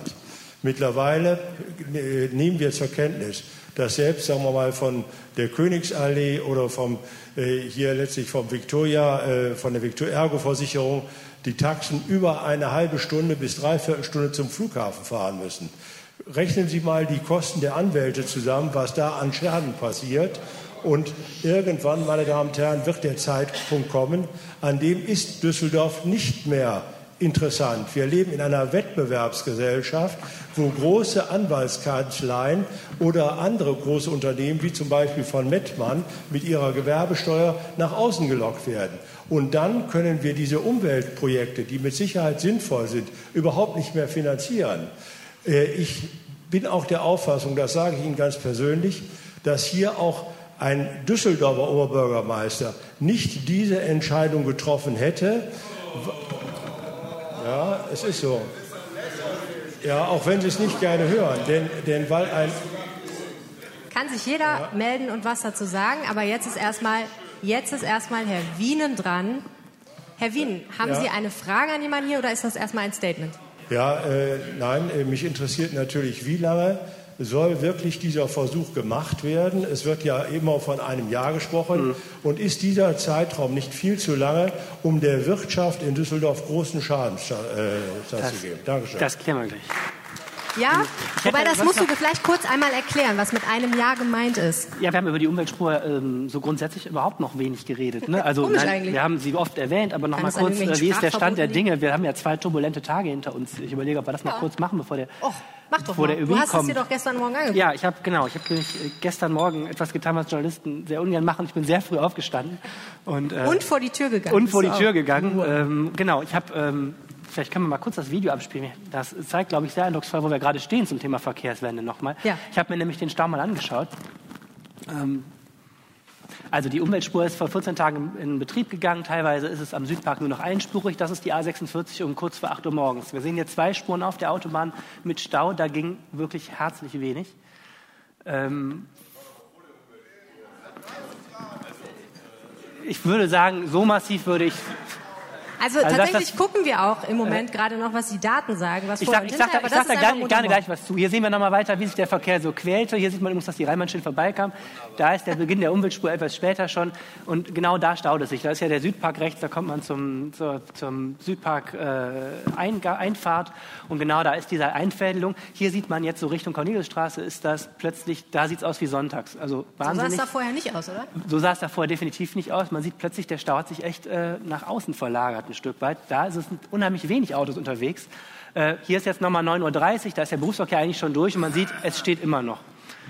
Ähm, kurz nochmal mit der Frage, die ist natürlich total interessant. Äh, in der Tat glaube ich auch, dass es nicht die Erfindung des Staus war, jetzt vor 14 Tagen in Düsseldorf. Ähm, und das Zweite ist, was man in der Tat sagen muss, wir hatten Montag einen Kälteeinbruch. Äh, es ist sowieso eine staureiche Zeit des Jahres. Also die wissenschaftliche Auswertung, die da kommt, äh, kommen soll zu der Umweltspur, ist in der Tat spannend. Und ich glaube, da muss man fairerweise sagen, wie die Zunahme ist und wie gro- ob es überhaupt eine Zunahme gibt, das muss man über einen längeren Zeitraum messen. Daher ist dieser Verkehrsversuch hier auf ein Jahr angelegt. Das finde ich in dem Fall sinnvoll. Gilt auch für die Luftmesswerte. Das kann man natürlich nicht von einem auf den anderen Tag sagen, ob da jetzt mein gefühlter Eindruck stimmt, dass da plötzlich auf der Corneliusstraße viel weniger los ist. Ne? Wobei es halt Leute gibt, es gibt ja zum Beispiel eine Petition online, ähm, die fordert, diese dritte Umweltspur spezifisch sofort abzuschaffen.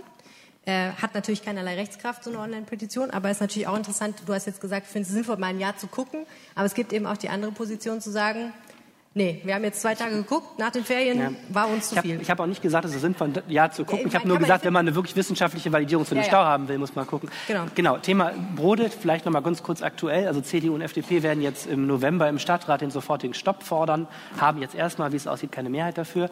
Aber das Thema brodelt und äh, gleichzeitig hat Thomas Geisel heute Morgen angekündigt, dass er das Ganze ausbauen will. Ja. Also im November sollen noch mehr Umweltspuren markiert werden. Es sind ja bis jetzt nur die äußeren Enden markiert. Das soll jetzt weiter Richtung Mitte gehen und dann soll es eben auch einen neuen Park-and-Ride-Parkplatz geben. Kommt noch einiges auf uns zu. Aber klar, wenn man da gestern Morgen gestanden hat, noch mal kurz zurück, egal wie jetzt die, ja. das gefühlt ist. Ich meine, das war schon, fand ich, drastisch, wie sich der Verkehr da schob. Und ja. nach meinem subjektiven Gefühl war das schon sehr, sehr staureich da hinten. Also Herr Geisel kommt ja noch. Wir fragen ihn gleich. Jetzt haben wir hier vorne eine Frage, bitte. Also, meine sehr geehrten Damen und Herren, mein Name ist Manfred Droste. Ich äh, bin Herausgeber der Rheinischen Post und äh, äh, ich war auch Mitglied des Stadtrates und auch Mitglied des Ordnungsverkehrsausschusses. Habe mich immer für Verkehrsfragen hier als Düsseldorfer Bürger ganz besonders interessiert. Ich will Ihnen kurz berichten. Ähm, äh, in der Rheinischen Post sind 67 Leserbriefe zu den neuen Umweltspuren und zu den Staus in der Rheinischen Post bereits erschienen. Briefe voller Empörung, äh, aber auch voll guter Argumente. Ich empfehle dringend, diese äh, Leserbriefe zu lesen. Leserbriefschreiber sind engagierte Bürger. Etliche bejahen sogar die Verkehrswende, halten es aber für einen großen Unsinn, ähm, Autofahrern Straßenspuren wegzunehmen, ehe Alternativen geschaffen sind. Diese Alternativen, die kamen ja auch hier zur Sprache, sind ein leistungsfähiger öffentlicher Personennahverkehr und ausreichende äh, Park- und Reitplätze. Viele berichten über riesige Zeitverschwendung, manche fünf, fünfmal so, so lange brauchen sie wie bisher. Äh, viele berichten über einen vervielfachten Spritverbrauch und für gefährliche Situationen. Äh, Umweltspurberechtigte beklagen, dass sie die Umweltspur überhaupt nicht erreichen, weil sie vorher im Stau stecken bleiben. Und unter den Leserbriefschreibern sind auch Radfahrer. Und die fühlen sich durchaus nicht wohl, auf äh, einer Umweltspur zusammen äh, zu fahren mit äh, großen Omnibussen und schnellen Taxis und den, wie wir wissen, absolut geräuschlosen Elektrofahrzeugen. Äh, das halten viele für gefährlich und sie bleiben lieber bei den alten Gewohnheiten. Es ist noch zu berichten, dass, ja, vielleicht kann man noch sagen, es gibt ja viel bessere Lösungen für Fahrradfahrer. Das, das, damit hat Düsseldorf auch schon mal angefangen. Das ist die Erschließung von Nebenstraßen. Gutes Beispiel ist die Talstraße, parallel zur Friedrichstraße, wo, äh, wo, wo, wo, der Autoverkehr sehr gering ist und wo die, die Straße den Fahrradfahrern geradezu gehört. Ich möchte dann noch darauf hinweisen, äh, dass es auch neben diesen Leserbriefen eine, äh, eine äh, Online-Aktivität ähm, gegeben hat mit, mit mehreren tausend Beteiligten und Initiator ist Andreas Wagner. Und vielleicht ist er hier und wird selbst mal über seine Initiative Sieht nicht so aus. Petition zur schleunigen Abschaffung dieser Umweltspur berichten. Was ich sagen kann ist, Andreas Wagner haben wir in der letzten Folge unseres Podcasts interviewt. Also wer hören möchte, was Andreas Wagners Argumente sind tatsächlich, wir haben mit ihm telefoniert und gesprochen über seine Argumente. Also man kann ihn sich da anhören. Ich glaube aber heute ist er nicht hier, oder? Nee. Ähm, wer möchte noch fragen? Jetzt äh, ist die Reihenfolge leider im Eimer. Äh, bitte einmal die Dame da in der Mitte und dann da, der Herr da hinten. Ja, schönen guten Abend. Mein Name ist Anja Forspel. Ich bin Mitglied für die Linken im Stadtrat Düsseldorf und Mitglied im ADFC-Vorstand NRW. Das ist ADFC, ist der Fahrradclub hier in Deutschland. Und da sieht man leider auch das Problem hier auf dem Podium. Keine äh, Vertreterin für Radverkehr, keine Vertreterin für den Fußverkehr. Und das sind die, die äh, die wirkliche Verkehrswende hier in Düsseldorf ausmachen können. Die würden zum Beispiel auch das Problem im Düsseldorfer Norden mit den Schülerinnen und Schülern lösen mit der Straßenbahn, wenn es sichere Radwege gäbe für Kinder und Schülerinnen und Schüler, dass sie mit dem Fahrrad fahren könnten. Und wir haben hier nicht nur das Problem mit den Pendlern, die aus den äh, umliegenden Städten kommen, wir haben auch das Problem, dass die Düsseldorferinnen und Düsseldorfer 300.000, über 300.000 Autos haben, die hier irgendwo rumstehen, Platz wegnehmen. Und äh, da ist jetzt meine etwas provokante Frage mal zum Nachdenken gedacht. Das 365-Euro-Ticket hat viele Freunde. Wie wäre es, das Anwohnerparken auch auf 365 Euro anzuheben, um finanzielle Anreize zu schaffen, das Auto abzuschaffen? Pro Jahr? Ich weiß gar nicht, was das kostet, ehrlich gesagt. Was? Anwohnerparken. Anwohnerparken kostet 30 Euro oder sowas ungefähr, ne? Pro Jahr oder pro? 20? 20, genau. Okay, im Jahr. Also es müsste dann zehnmal so teuer werden. Wobei man natürlich sagen muss, im Moment gibt es an vielen Stellen kein Anwohnerparken, 20 sondern Mal. Bezirksgaragen, ne, Quartiersgaragen.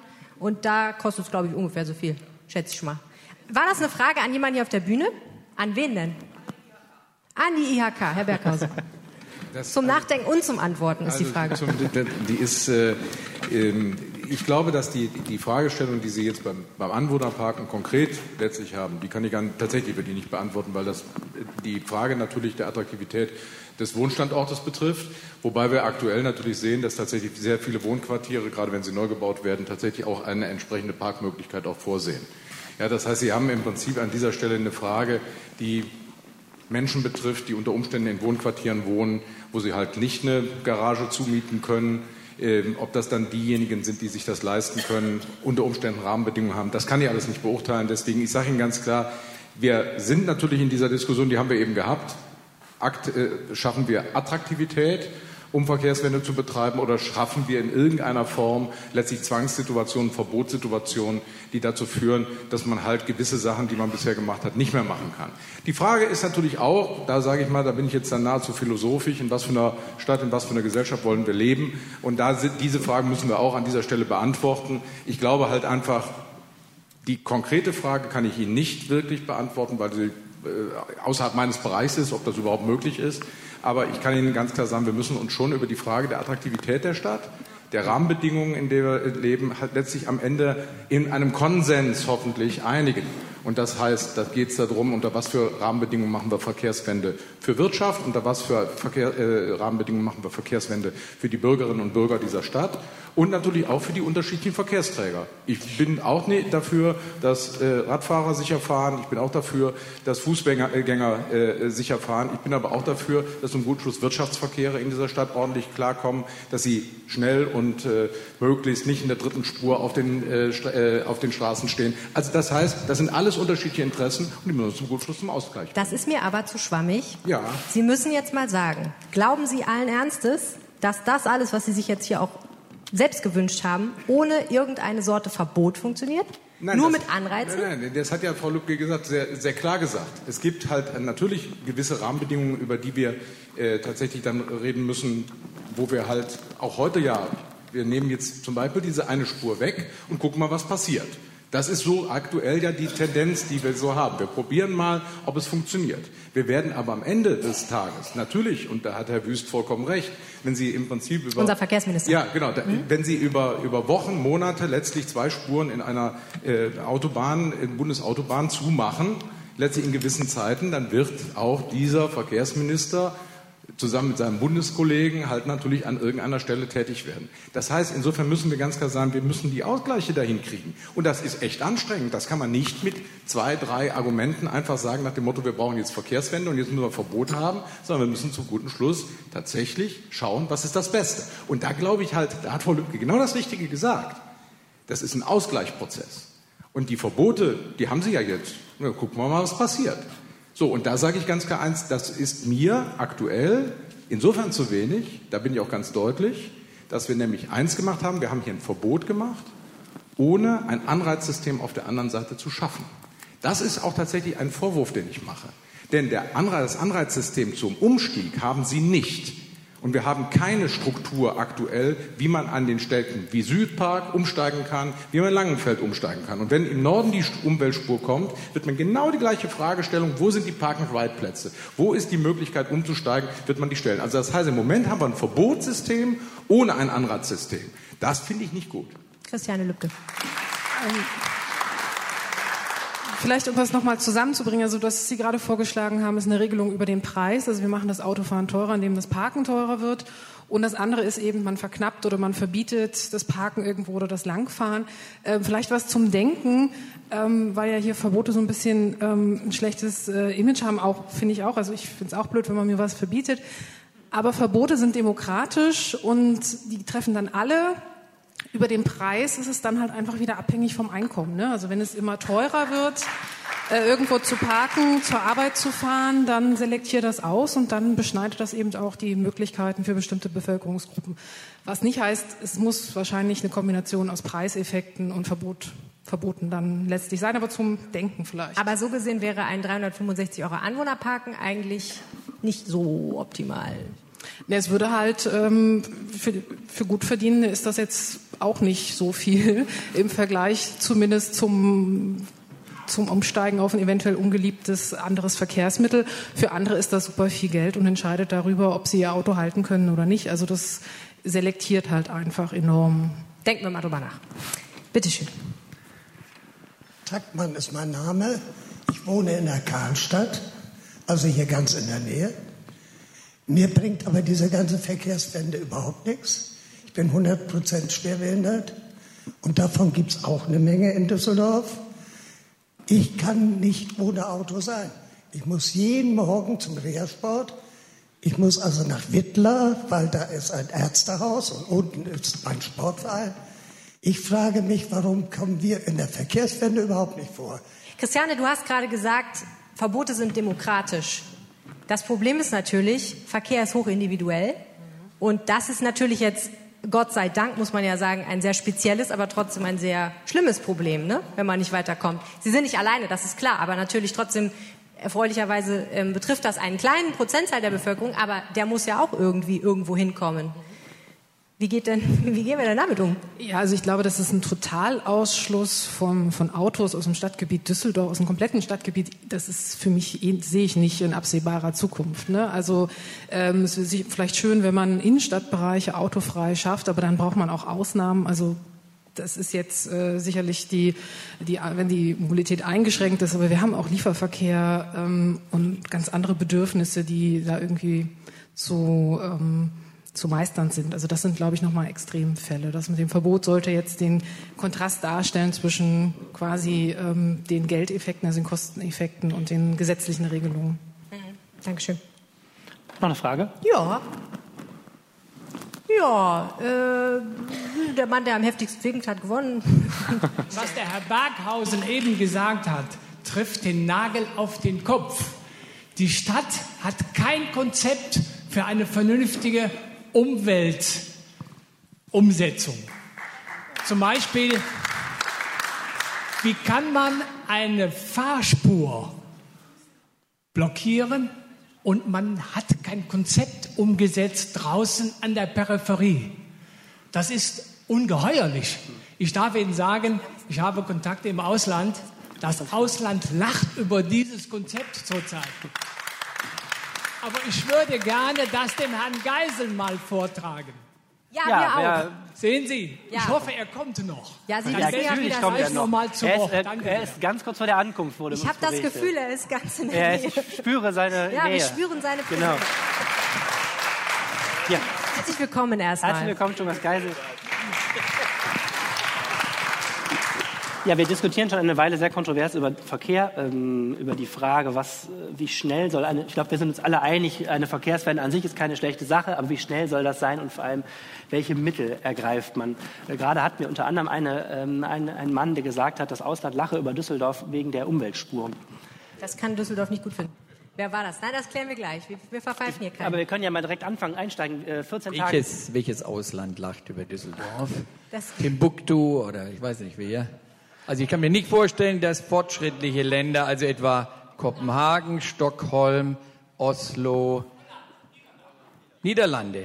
Wollen Sie? Die lachen, weil die sagen, wir sind so viel rabiater, wieso machen die so Kleinigkeiten wie die Umweltspur? Die sollten doch wie Amsterdam gleich die ganze Stadt für den Individualverkehr sperren. Also, Also, Herr Geisel. sagen Sie mal,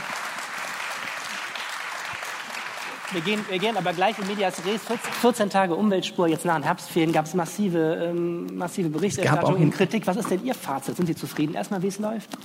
Nee, ich würde so sagen, ich bin nicht überrascht, wie es läuft. Ich war ein bisschen überrascht, dass es am Anfang so erhebliche Staus gegeben hat. Das waren Herbstferien, aber ich glaube, was wir nicht ganz berücksichtigt hatten, war, dass gleichzeitig die Messe K war, dass also sehr, sehr viele Menschen in der Stadt und davon nicht wenige mit dem Auto unterwegs waren.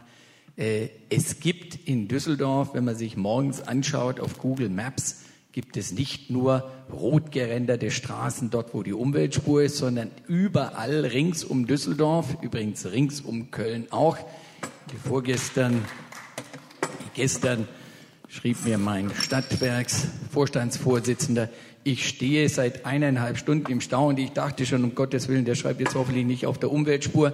Es war in Köln anderthalb Stunden Das Stau. ist natürlich also- schön, dass es woanders auch Nein, es, ist, im nein ich wollte damit sagen, das. Problem ist, es gibt Stau, weil es schlicht und ergreifend viel zu viele Autos gibt. Und vor allem viel zu viele Autos gibt, die nur von einer Person gefahren werden. Die Frau an ihrer Seite, Christiane Lübke, Umweltwissenschaftlerin aus, Soziologin aus, äh, von der Universität Duisburg-Essen, hat uns vorhin sehr schön erklärt, Sie haben im Prinzip zwei Möglichkeiten, wenn Sie sagen, es gibt zu viele Autos, die Leute sollen mit was anderem fahren, mutmaßlich Bus und Bahn. Sie können entweder dafür sorgen, dass der ÖPNV viel, viel besser wird, oder Sie können dafür sorgen, und Das wahrscheinlich Autofahren besten unangenehmer das wird. Autofahren unangenehm. Ist die Umweltspur jetzt Ihr Versuch, Autofahren unmöglich zu machen?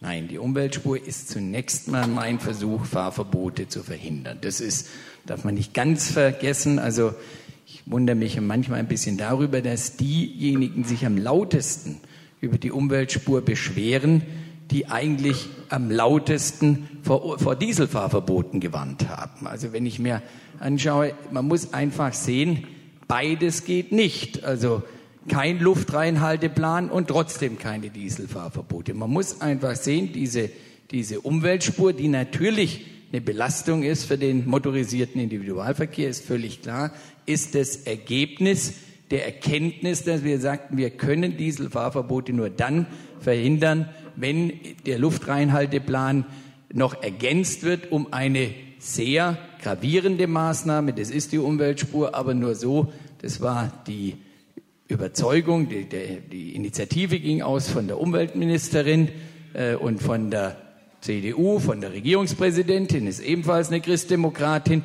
Aber ich sage auch ganz klar, ich habe das nicht deswegen gemacht, weil die das ge- angeordnet haben, sondern wir waren uns einer Meinung. Das Schlimmste wäre ein Dieselfahrverbot, es wäre sozial ungerecht, es käme praktisch einem Berufsverbot für manche Berufsgruppe in Düsseldorf, äh, in Düsseldorf gleich. Und deswegen ist das mildere, aber natürlich auch einschneidende Mittel ist die Umweltspur. Deswegen ist sie gemacht worden. Und das natürlich, dass natürlich die Umweltspur das Autofahren unangenehmer macht. Also so wie Sie sagen, Push und Pull, wie man das so schön nennt, ist richtig. Es schafft einen starken Anreiz, sagen wir, sich genau zu überlegen, gibt es Alternativen? Wir haben ja noch eine zusätzliche Alternative dadurch geschaffen, dass Sie sagen, wenn ÖPNV für keine Alternative ist, gibt es auch noch das Thema der Bildung von Fahrgemeinschaften. Passt auch nicht auf jeden, aber ich gebe doch mal zu bedenken, gerade im Zeitalter der Digitalisierung sind die Transaktionskosten, ist der Aufwand wesentlich geringer, eine Fahrgemeinschaft zu bilden, als es noch früher war, als man da telefonisch über Mitfahrzentralen und sonst was sich organisieren Sind Sie sich denn, Düsseldorf befindet sich in einem Gerichtsverfahren wegen der Dieselfahrverbote vor dem Oberverwaltungsgericht in Münster. Sind Sie sich dann sicher, dass die Umweltspur reicht? Und sind Sie sich sicher, dass ohne Umweltspur überhaupt ein flächendeckendes äh, Dieselfahrverbot kommt? Andere Städte haben ja vielleicht mal eine Straße dann gesperrt. Wäre das nicht Also eleganter? sicher, sicher ist man vor Gericht nie. Vor Gericht und auf hoher See, wie man so schön sagt. Aber ich meine, und es kommt noch erschwerend hinzu, in Düsseldorf sind die Werte mit am schlechtesten. Ich hatte heute Morgen noch ein Telefonat mit der Umweltministerin, äh, die eben sagt, dass in Düsseldorf ist das Thema ganz gravierend und deswegen darf man hier auch nicht wackeln. Wenn wir eine Chance haben wollen, Dieselfahrverbote zu verhindern, dann ist diese Maßnahme absolut notwendig. Vielleicht noch eine Frage und dann lassen lassen wir das Publikum fragen. Ne? Erzählen Sie uns doch mal ein bisschen was von Ihrer Vision. Wir wollen ja nicht nur über die Umweltspur reden, weil die ja eigentlich, äh, Sie sagen immer Anlass und Ursache ist. Anlass ist dieses Dieselfahrverbot, aber die Ursache, haben Sie eben ausgeführt, ist, dass Sie glauben, dass es zu viele Autos gibt und vor allem zu viele Autos mit einer Person. Das glaube ich nicht. Ich glaube, das ist eine Erkenntnis, der sich niemand verschließen kann, der das Verkehrsgeschehen Sie wissen in Düsseldorf ja, wie das mit beobachtet. Erkenntnissen ist, denen sich niemand verschließen kann. Aber die Frage ist ja, wie, wie soll Düsseldorf in zehn Jahren aussehen? Was, was wollen Sie schaffen und was für Methoden kommen jetzt danach? Sie bringen ja immer mehr ins Spiel gerade. Eine City-Maut haben Sie vorgeschlagen, 365-Euro-Ticket. Malen Sie uns Geht doch es, mal jetzt bitte mit voller, geht es jetzt mit voller Kraft gegen das Auto? Also ich darf mal so sagen, ich zunächst mal würde ich darüber sprechen, was ich gerne hätte.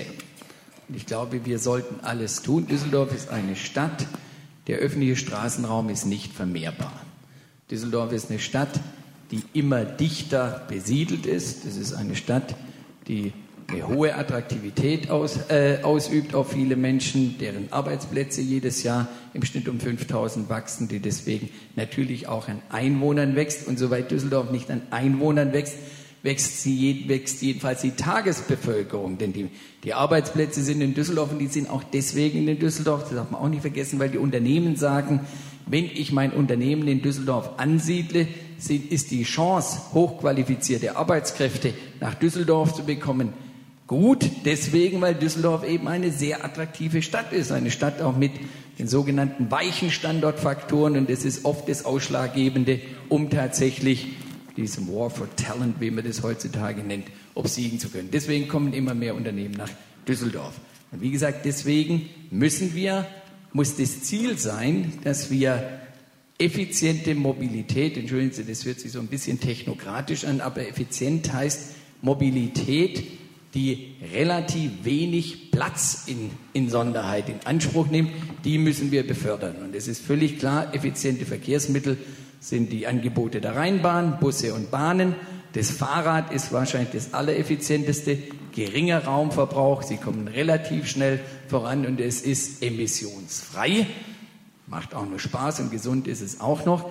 Das müssen wir befördern. Und ich glaube, das Wichtigste ist, dass man den Menschen ein Angebot macht, dass sie von sich aus sagen, es ist für mich die beste Art von A nach B zu kommen, ist ein Mobilitätsmix, der sich stützt auf effiziente Fortbewegung. Haben Sie denn keine Angst, dass Sie der Stadt schaden? 62 Prozent der Arbeitsplätze hier werden von, von Pendlern von auswärts äh, ausgeübt. Wir haben eben gehört, 70 Prozent von denen kommen heute mit dem Auto. Ist das nicht das ein Signal, dass, dass Düsseldorf weniger attraktiv wird, wenn man die so aus, massiv aussperrt? Zunächst mal, ob man sie aussperrt, ist das eine. Die Frage ist, man muss Angebote machen. Das ist das Thema, ich nehme an, das wurde ja heute Abend hier auch schon besprochen. Es gibt natürlich Menschen, die kommen von weit her. Die werden die ersten Kilometer mit dem Pkw zurücklegen, einfach deswegen, weil es in der Breite kein, äh, kein flächendeckendes ÖPNV-Angebot gibt. Aber man muss, hatte ich heute Morgen ja in der Pressekonferenz auch gesagt, Idealiter die Menschen dort aus dem Auto holen, wo der Stau ansonsten beginnen würde. Und das ist das Thema Park and Ride, das ist das Thema äh, Ausbau auch des schienengebundenen Pers äh, Personennahverkehrs. Da sind ja eine ganze Reihe von Projekten in der Pipeline und Hätte- das muss ausgebaut werden und das- das kann man auch relativ, relativ schnell realisieren. Hätte man das nicht vorher machen müssen? Wir haben in Düsseldorf 3000 Hätte, Park hätte and Ride. Fahrradkette. Also ja, kann man sagen. Nein, nein, nein, aber hätte, hätte Fahrradkette können Sie als Politiker nicht sagen. Also die konkrete Frage, die sich öfter mal stellt, ist ja zum Beispiel, ähm, im Süden gibt es einen Park-and-Ride-Parkplatz, da muss man aber erst über die Umweltspur, um da hinzukommen. Das muss man doch bei der Planung vorher mal sehen. Frau Pawlitzki, das ist richtig. Jetzt würde ich Danke. mal so sagen, äh, jetzt ist natürlich auch nicht überall dort, wo der optimale Beginn einer Umweltspur war, eine Fläche zur Verfügung, die sich als Park-and-Ride-Parkplatz eignet. Also da muss man einfach ein bisschen gucken, was ist tatsächlich verfügbar, was macht Sinn. Wir haben ja auch gesagt, nennt sich das? Signalsteuerung nennen das die Fachleute, auf Deutsch nennt man das die Ampelschaltung. Man kann sich auch mal gucken bei der Zuwägung zu Park-and-Ride-Parkplätzen. Die Verkehrsströme sind ja in Düsseldorf relativ eindeutig. Morgens geht alles rein, abends geht das meiste raus. Darauf kann man auch Ampelschaltungen entsprechend anpassen, sodass tatsächlich äh, sich vor diesen Parkplätzen nicht die großen Staus bilden. Das ist alles ein Stück weit Trial and Error. Wir sind auch noch dabei, das System zu perfektionieren. Ich darf nur noch mal darauf hinweisen, wenn Sie sagen, hätte man nicht viel früher, es wird darüber geredet, das Angebot der Rheinbahn. Ich glaube, der Vorstandsvorsitzende Rheinbahn wird mir zustimmen. Wir haben bis vor fünf Jahren sehr, sehr unterinvestiert, insbesondere in das rollende Material. Wir haben auch viele Jahre nicht wirklich ausgebaut äh, des Schienen, äh, also die Infrastruktur dafür. Wir sind jetzt dabei. Wir die 701 fertig gemacht. Wir sind dabei, die U81 zu bauen. Wir sind bei der U80, bei der Messeumfahrung. Es gibt eine ganze Reihe von Projekten und insbesondere haben wir in emissionsärmere Busse in bislang nie dagewesenem Umfang investiert. Und es wäre schön, wenn die Fahrzeuge, die Schienenfahrzeuge pünktlich geliefert worden wären, dann hätten wir heute schon wesentlich mehr Straßenbahnfahrzeuge zur Verfügung, als wir es leider aufgrund von Lieferschwierigkeiten des Produzenten haben. Der Herr, den ich vorhin als Feministen bezeichnet habe, darf jetzt auch mal was sagen. Ähm, guten Abend, mein Name ist Wolfgang Möhring. Ich wundere mich, warum man immer nur über die Corneliusstraße spricht. Ich wohne in Oberbilk, Oberbilker Allee. Und was da passiert, es sind morgens zwei Spuren dicht, nachmittags vier Spuren dicht. Und das Zeitfenster, wo ein normaler Verkehr ist, wird immer kleiner. Und das auch eine Ausweichstrecke mittlerweile für die Corneliusstraße ist. Und ich finde, das kann es nicht sein. Die Luft ist bei uns in Oberbilk ganz, ganz schlecht auf der Oberbilker Allee. Was macht die Stadt? Zunächst mal ist es genau dieselbe Diagnose. Es gibt einfach zu viele Autos. Ich weiß jetzt nicht, wie da die Messwerte sind. Also ich möchte jetzt nicht einer flächendeckenden Ausweitung von Umweltspuren das Wort reden, aber ich würde mal so sagen, wenn die Menschen regelmäßig auf der Oberbilger Allee im Stau stehen, das ist ja das, was Sie sagen, das ist irgendwann wird man sich überlegen, bevor ich jeden Tag dort auf der Strecke 20 Minuten verliere, gibt es sinnvollere Angebote, die ich auch nutzen kann. Wir haben äh, Karten ausgeteilt und da stehen Fragen drauf. Da würden wir jetzt mal auch was vortragen wollen. Und Uwe Jens Runau hat die schon mal gesichtet und geschaut, was genau. jetzt gerade passt. Ich würde jetzt äh, zwei, drei Sachen einfach nur mal vortragen. Hat die Stadt auch ältere Menschen im Auge beim Umstieg aufs Rad? Also äh, geht man auch rücksichtsvoll genug ähm, mit den Fußgängern um, Stichwort rücksichtsloses ähm, Fahren. Und dann gibt es mehrere Karten auch zu den Problemen mit den E-Scootern. Herr Geisel, vielleicht können Sie dazu gleich was sagen, weil es immer kommt, die werden nicht genug kontrolliert. Das ist, äh, äh, die kommen auf einmal angezischt und dann äh, ist das gefährlich, man kann schnell angefahren werden. Warum kontrolliert die Stadt das nicht intensiver? Und ähm, das Zweite, was ich auch direkt mit vortragen kann, dass äh, eben einfach nicht genug Park-and-Ride-Plätze da sind, wird gesagt. Es gibt auch noch eine Frage, was Kaiserswerth angeht. Warum werden da zwei Park-and-Ride-Plätze, äh, zwei Park-and-Ride-Parkplätze zugebaut, eben für, mit einem Discounter, anstatt äh, mehr Parkplätze anzubieten? Also dieses Beispiel St. Sweetbert Dreiecksparkplatz. Und wie und wo sollen denn die großen Park-and-Ride-Parkplätze außerhalb der City entstehen? Und wie wird dann die Anbindung an den ÖPNV erfolgen. Ich finde, das ist auch wirklich zu kurz gekommen. In Düsseldorf ist das mit der Rheinbahn ja ganz gut, aber wir haben sehr viele Zuschriften von Leuten, ich sag mal, die am Stadtrand von Neuss irgendwo wohnen und so weiter. Wir haben ja wirklich fünfstellige Einpendlerzahlen und das sind eigentlich die Leute, die hier morgens in den Staus stehen, weil die nicht wissen, also in Düsseldorf kannst du das noch gut machen, aber dieser Umstieg dieser Pendler, die direkt um den, in dem Ring um Düsseldorf rumwohnen, die haben eigentlich die Hauptprobleme und darauf zielt die Frage, Herr Geisel. Vielleicht können Sie dazu was sagen. Vielleicht bevor Park Sie zu den Park-and-Ride-Parkplätzen genau. kommen, würde ich ganz gerne da nochmal einhaken, weil die E-Scooter sind ja eigentlich ein ganz spannendes Beispiel. Bevor die kamen, galten die so ein bisschen als das neue hippe Ding, was vielleicht hier mit zu Verkehrswende beiträgt, weil erstens E hört sich ja wunderbar an, ne? ist ja Öko und so. Und ähm, Zunächst mal nur alle haben gedacht, oh toll, jetzt genau derjenige, der sagen wir mal noch anderthalb Kilometer zur nächsten Bushaltestelle hat, der kann sich jetzt so einen E-Scooter nehmen, der fährt dann ohne Auto zu dieser Bushaltestelle, braucht keinen Park-and-Ride-Parkplatz, steigt in die Rheinbahn, fährt in die Innenstadt, alles super. Stellt sich raus, ist nicht ganz so. Erstens, E-Scooter in den Außenbezirken gibt es gar nicht. Zweitens, die sind auch nicht so eh, weil sich herausstellt, sie müssen auch mit irgendwas betrieben werden und der Strom kommt aus der Steckdose, aber nicht unbedingt aus der Sonne. Und dann haben wir noch das Problem, dass Leute da ein bisschen teilweise mit umgefahren werden. Das liegt natürlich nicht unbedingt in der Verantwortung der Firmen, sondern eher der Verantwortung der Leute, die auf den E-Scootern draufstehen und damit durch die Gegend brettern. Da ist natürlich die Frage, kann man denn eigentlich so einen Wildwuchs nehmen und irgendwie sinnvoll politisch in so ein Verkehrswendekonzept integrieren? Und wann ist es soweit? Ja, das, natürlich sollte man das integrieren. Also wie gesagt, Sie haben die Problematik der E-Scooter angesprochen. Dennoch bin ich nicht der Meinung, wir sollten jetzt kategorisch gegen E-Scooter sein. Das kann ein sinnvolles Angebot in einem Mobilitätsmix darstellen. Also etwa, wir planen ja die äh, Mobilitätsstationen, das sind also Stationen üblicherweise an den klassischen Umsteigepunkten der leistungsfähigen Systeme, also etwa der Stadtbahn und der Straßenbahn. Dort sollten auch E-Scooter im Angebot verfügbar sein. Einfach deswegen für die letzte Meile. Sie haben recht, wahrscheinlich sollte man den, äh, den wie sagt man, den, den, den Verbreitungs- oder den Raum, wo die eben tatsächlich genutzt werden können, noch sinnvoll ergänzen, dass die eben tatsächlich für die erste und letzte Meile tauglich sind. Aber grundsätzlich, wir verdammen das nicht. Das ist Teil eines Angebotes der sogenannten Connected Mobility, also einer integrierten äh, Mobilität. Aber unbeschadet dessen muss das Thema natürlich vernünftig geregelt sein. Es darf hier nicht Anarchie und Wildwuchs geben, sondern das ist, sagen wir, das ist ein zugelassen, äh, nach bestimmten Regeln zugelassenes Verkehrsmittel, das in den Verkehrsmix durchaus passen kann. Jetzt sollte ich noch Park and Ride irgendwas Ja. sagen, oder? Wie wär's? Wir haben hier ganz oft schon gehört, wie kommt das eigentlich, dass es keine Park-and-Ride-Parkplätze gibt, aber eine Umweltspur?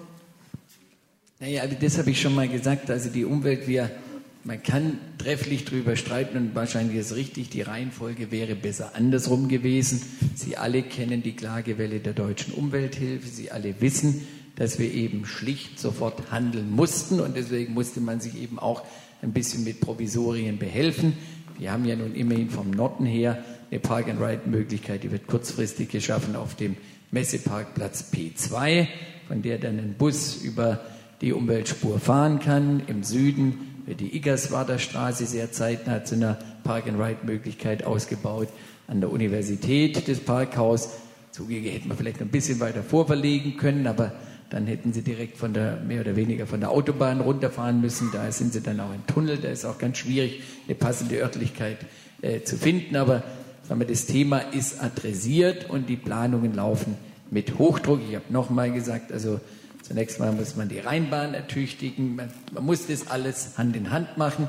Was nicht ganz einfach ist, wenn Sie sich anschauen, wenn man sich mal die großen Zufahrtsachsen nach Düsseldorf anschaut, häufig beginnt der Stau nicht auf Düsseldorfer Stadtgebiet, sondern bereits vor Düsseldorfer Stadtgebiet. Deswegen gibt es ja auch Gespräche, das macht Frau Zuschke äh, mit... Die Verkehrsdezernentin. Die Ver Verkehrsdezernentin mit, äh, wie soll man sagen, mit großem Aufwand. Man muss auch mit den Nachbarn Gespräche führen. Da herrscht manchmal die etwas, äh, wie ich finde, wirklich sehr irrige äh, Auffassung, Düsseldorf wolle jetzt seine Probleme den Nachbarn äh, gewissermaßen abladen.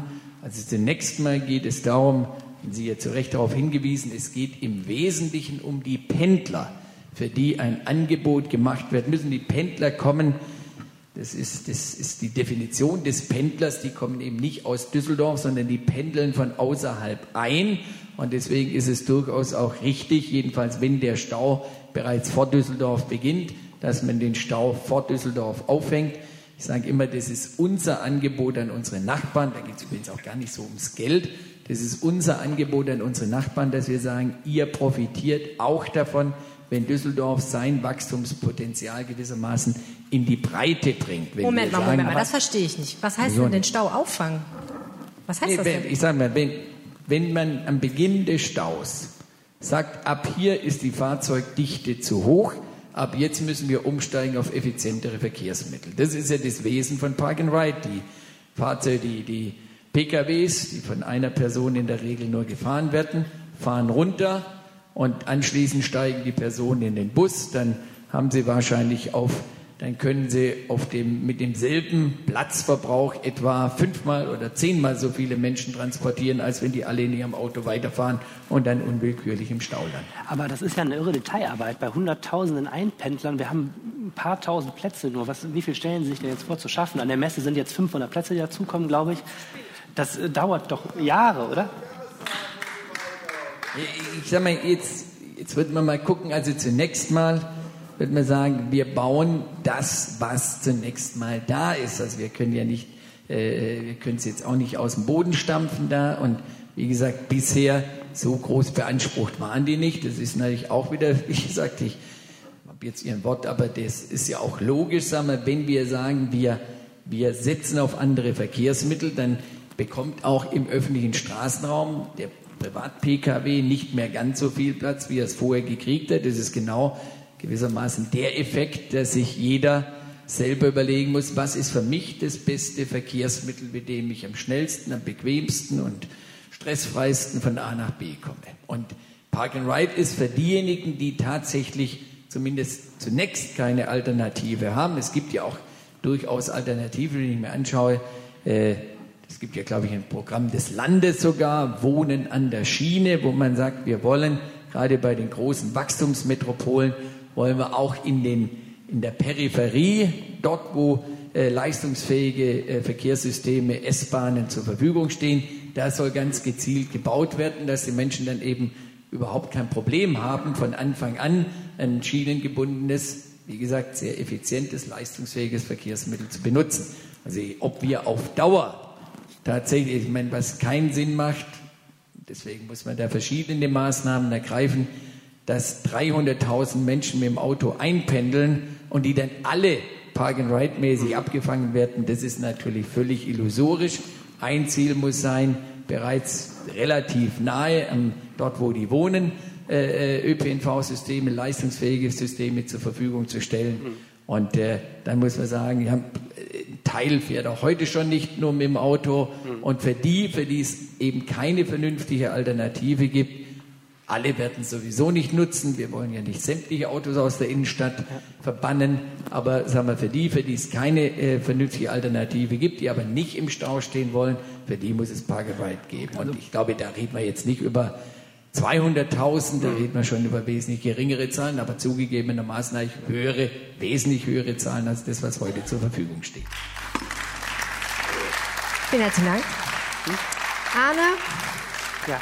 Ich habe das Gefühl, wir könnten noch zwei Stunden weiterreden. Ja. Und ich denke die ganze Zeit darüber nach, wenn wir in zehn Jahren uns diesen Podcast nochmal anhören, werden wir dann lachen oder weinen über die Diskussion, die wir heute geführt haben? Denn man muss ja sagen, was, glaube ich, heute rausgekommen ist, das System ist super im Fluss und es gibt sehr, sehr viele Reibungspunkte.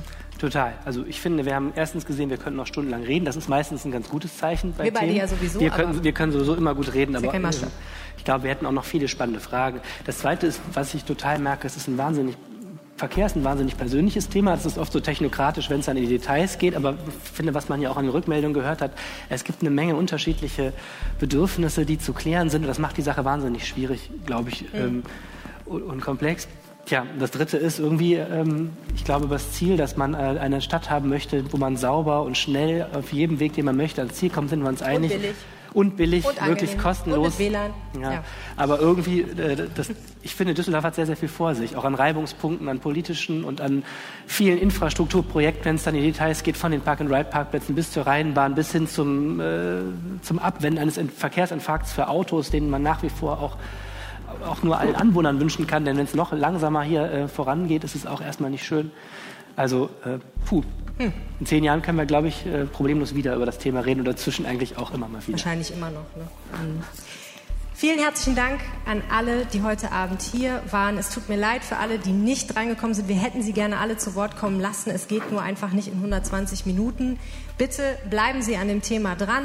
Lesen Sie uns weiter, hören Sie uns zu, schreiben Sie uns Leserbriefe und schreiben Sie natürlich auch Herrn Geisel, Herrn Berghausen und Herrn Klar, wenn Ihnen was missfällt. Vielen, vielen herzlichen Dank an die Technik und ans Maxhaus und herzlichen Dank an unser wunderbares Podium. Schönen Abend noch. Kommen Sie gut nach Hause.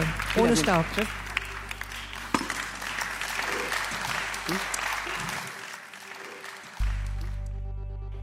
Das war der Rheinpegel Live aus dem Maxhaus zum Thema Verkehrswende. Vielen herzlichen Dank fürs Zuhören. Nächste Woche hört ihr an dieser Stelle wieder die drei wichtigsten Themen aus Düsseldorf, diskutiert von Arne und mir. Und in der Zwischenzeit freuen wir uns sehr, wenn ihr diesen Podcast abonniert und auch bewertet. Das hilft uns sehr, weil er dann anderen Menschen weiterempfohlen wird. Wenn ihr uns was sagen wollt, schreibt uns gerne eine Mail an düsseldorf.rheinische-post.de oder schreibt uns an auf Twitter. Mein Name ist Ed Helene Pawlitzki und mein Kollege heißt Ed Arnelieb. Bis zum nächsten Mal. Ciao. Mehr im Netz. Alle Nachrichten aus der Landeshauptstadt findet ihr auf rp-online.de/düsseldorf.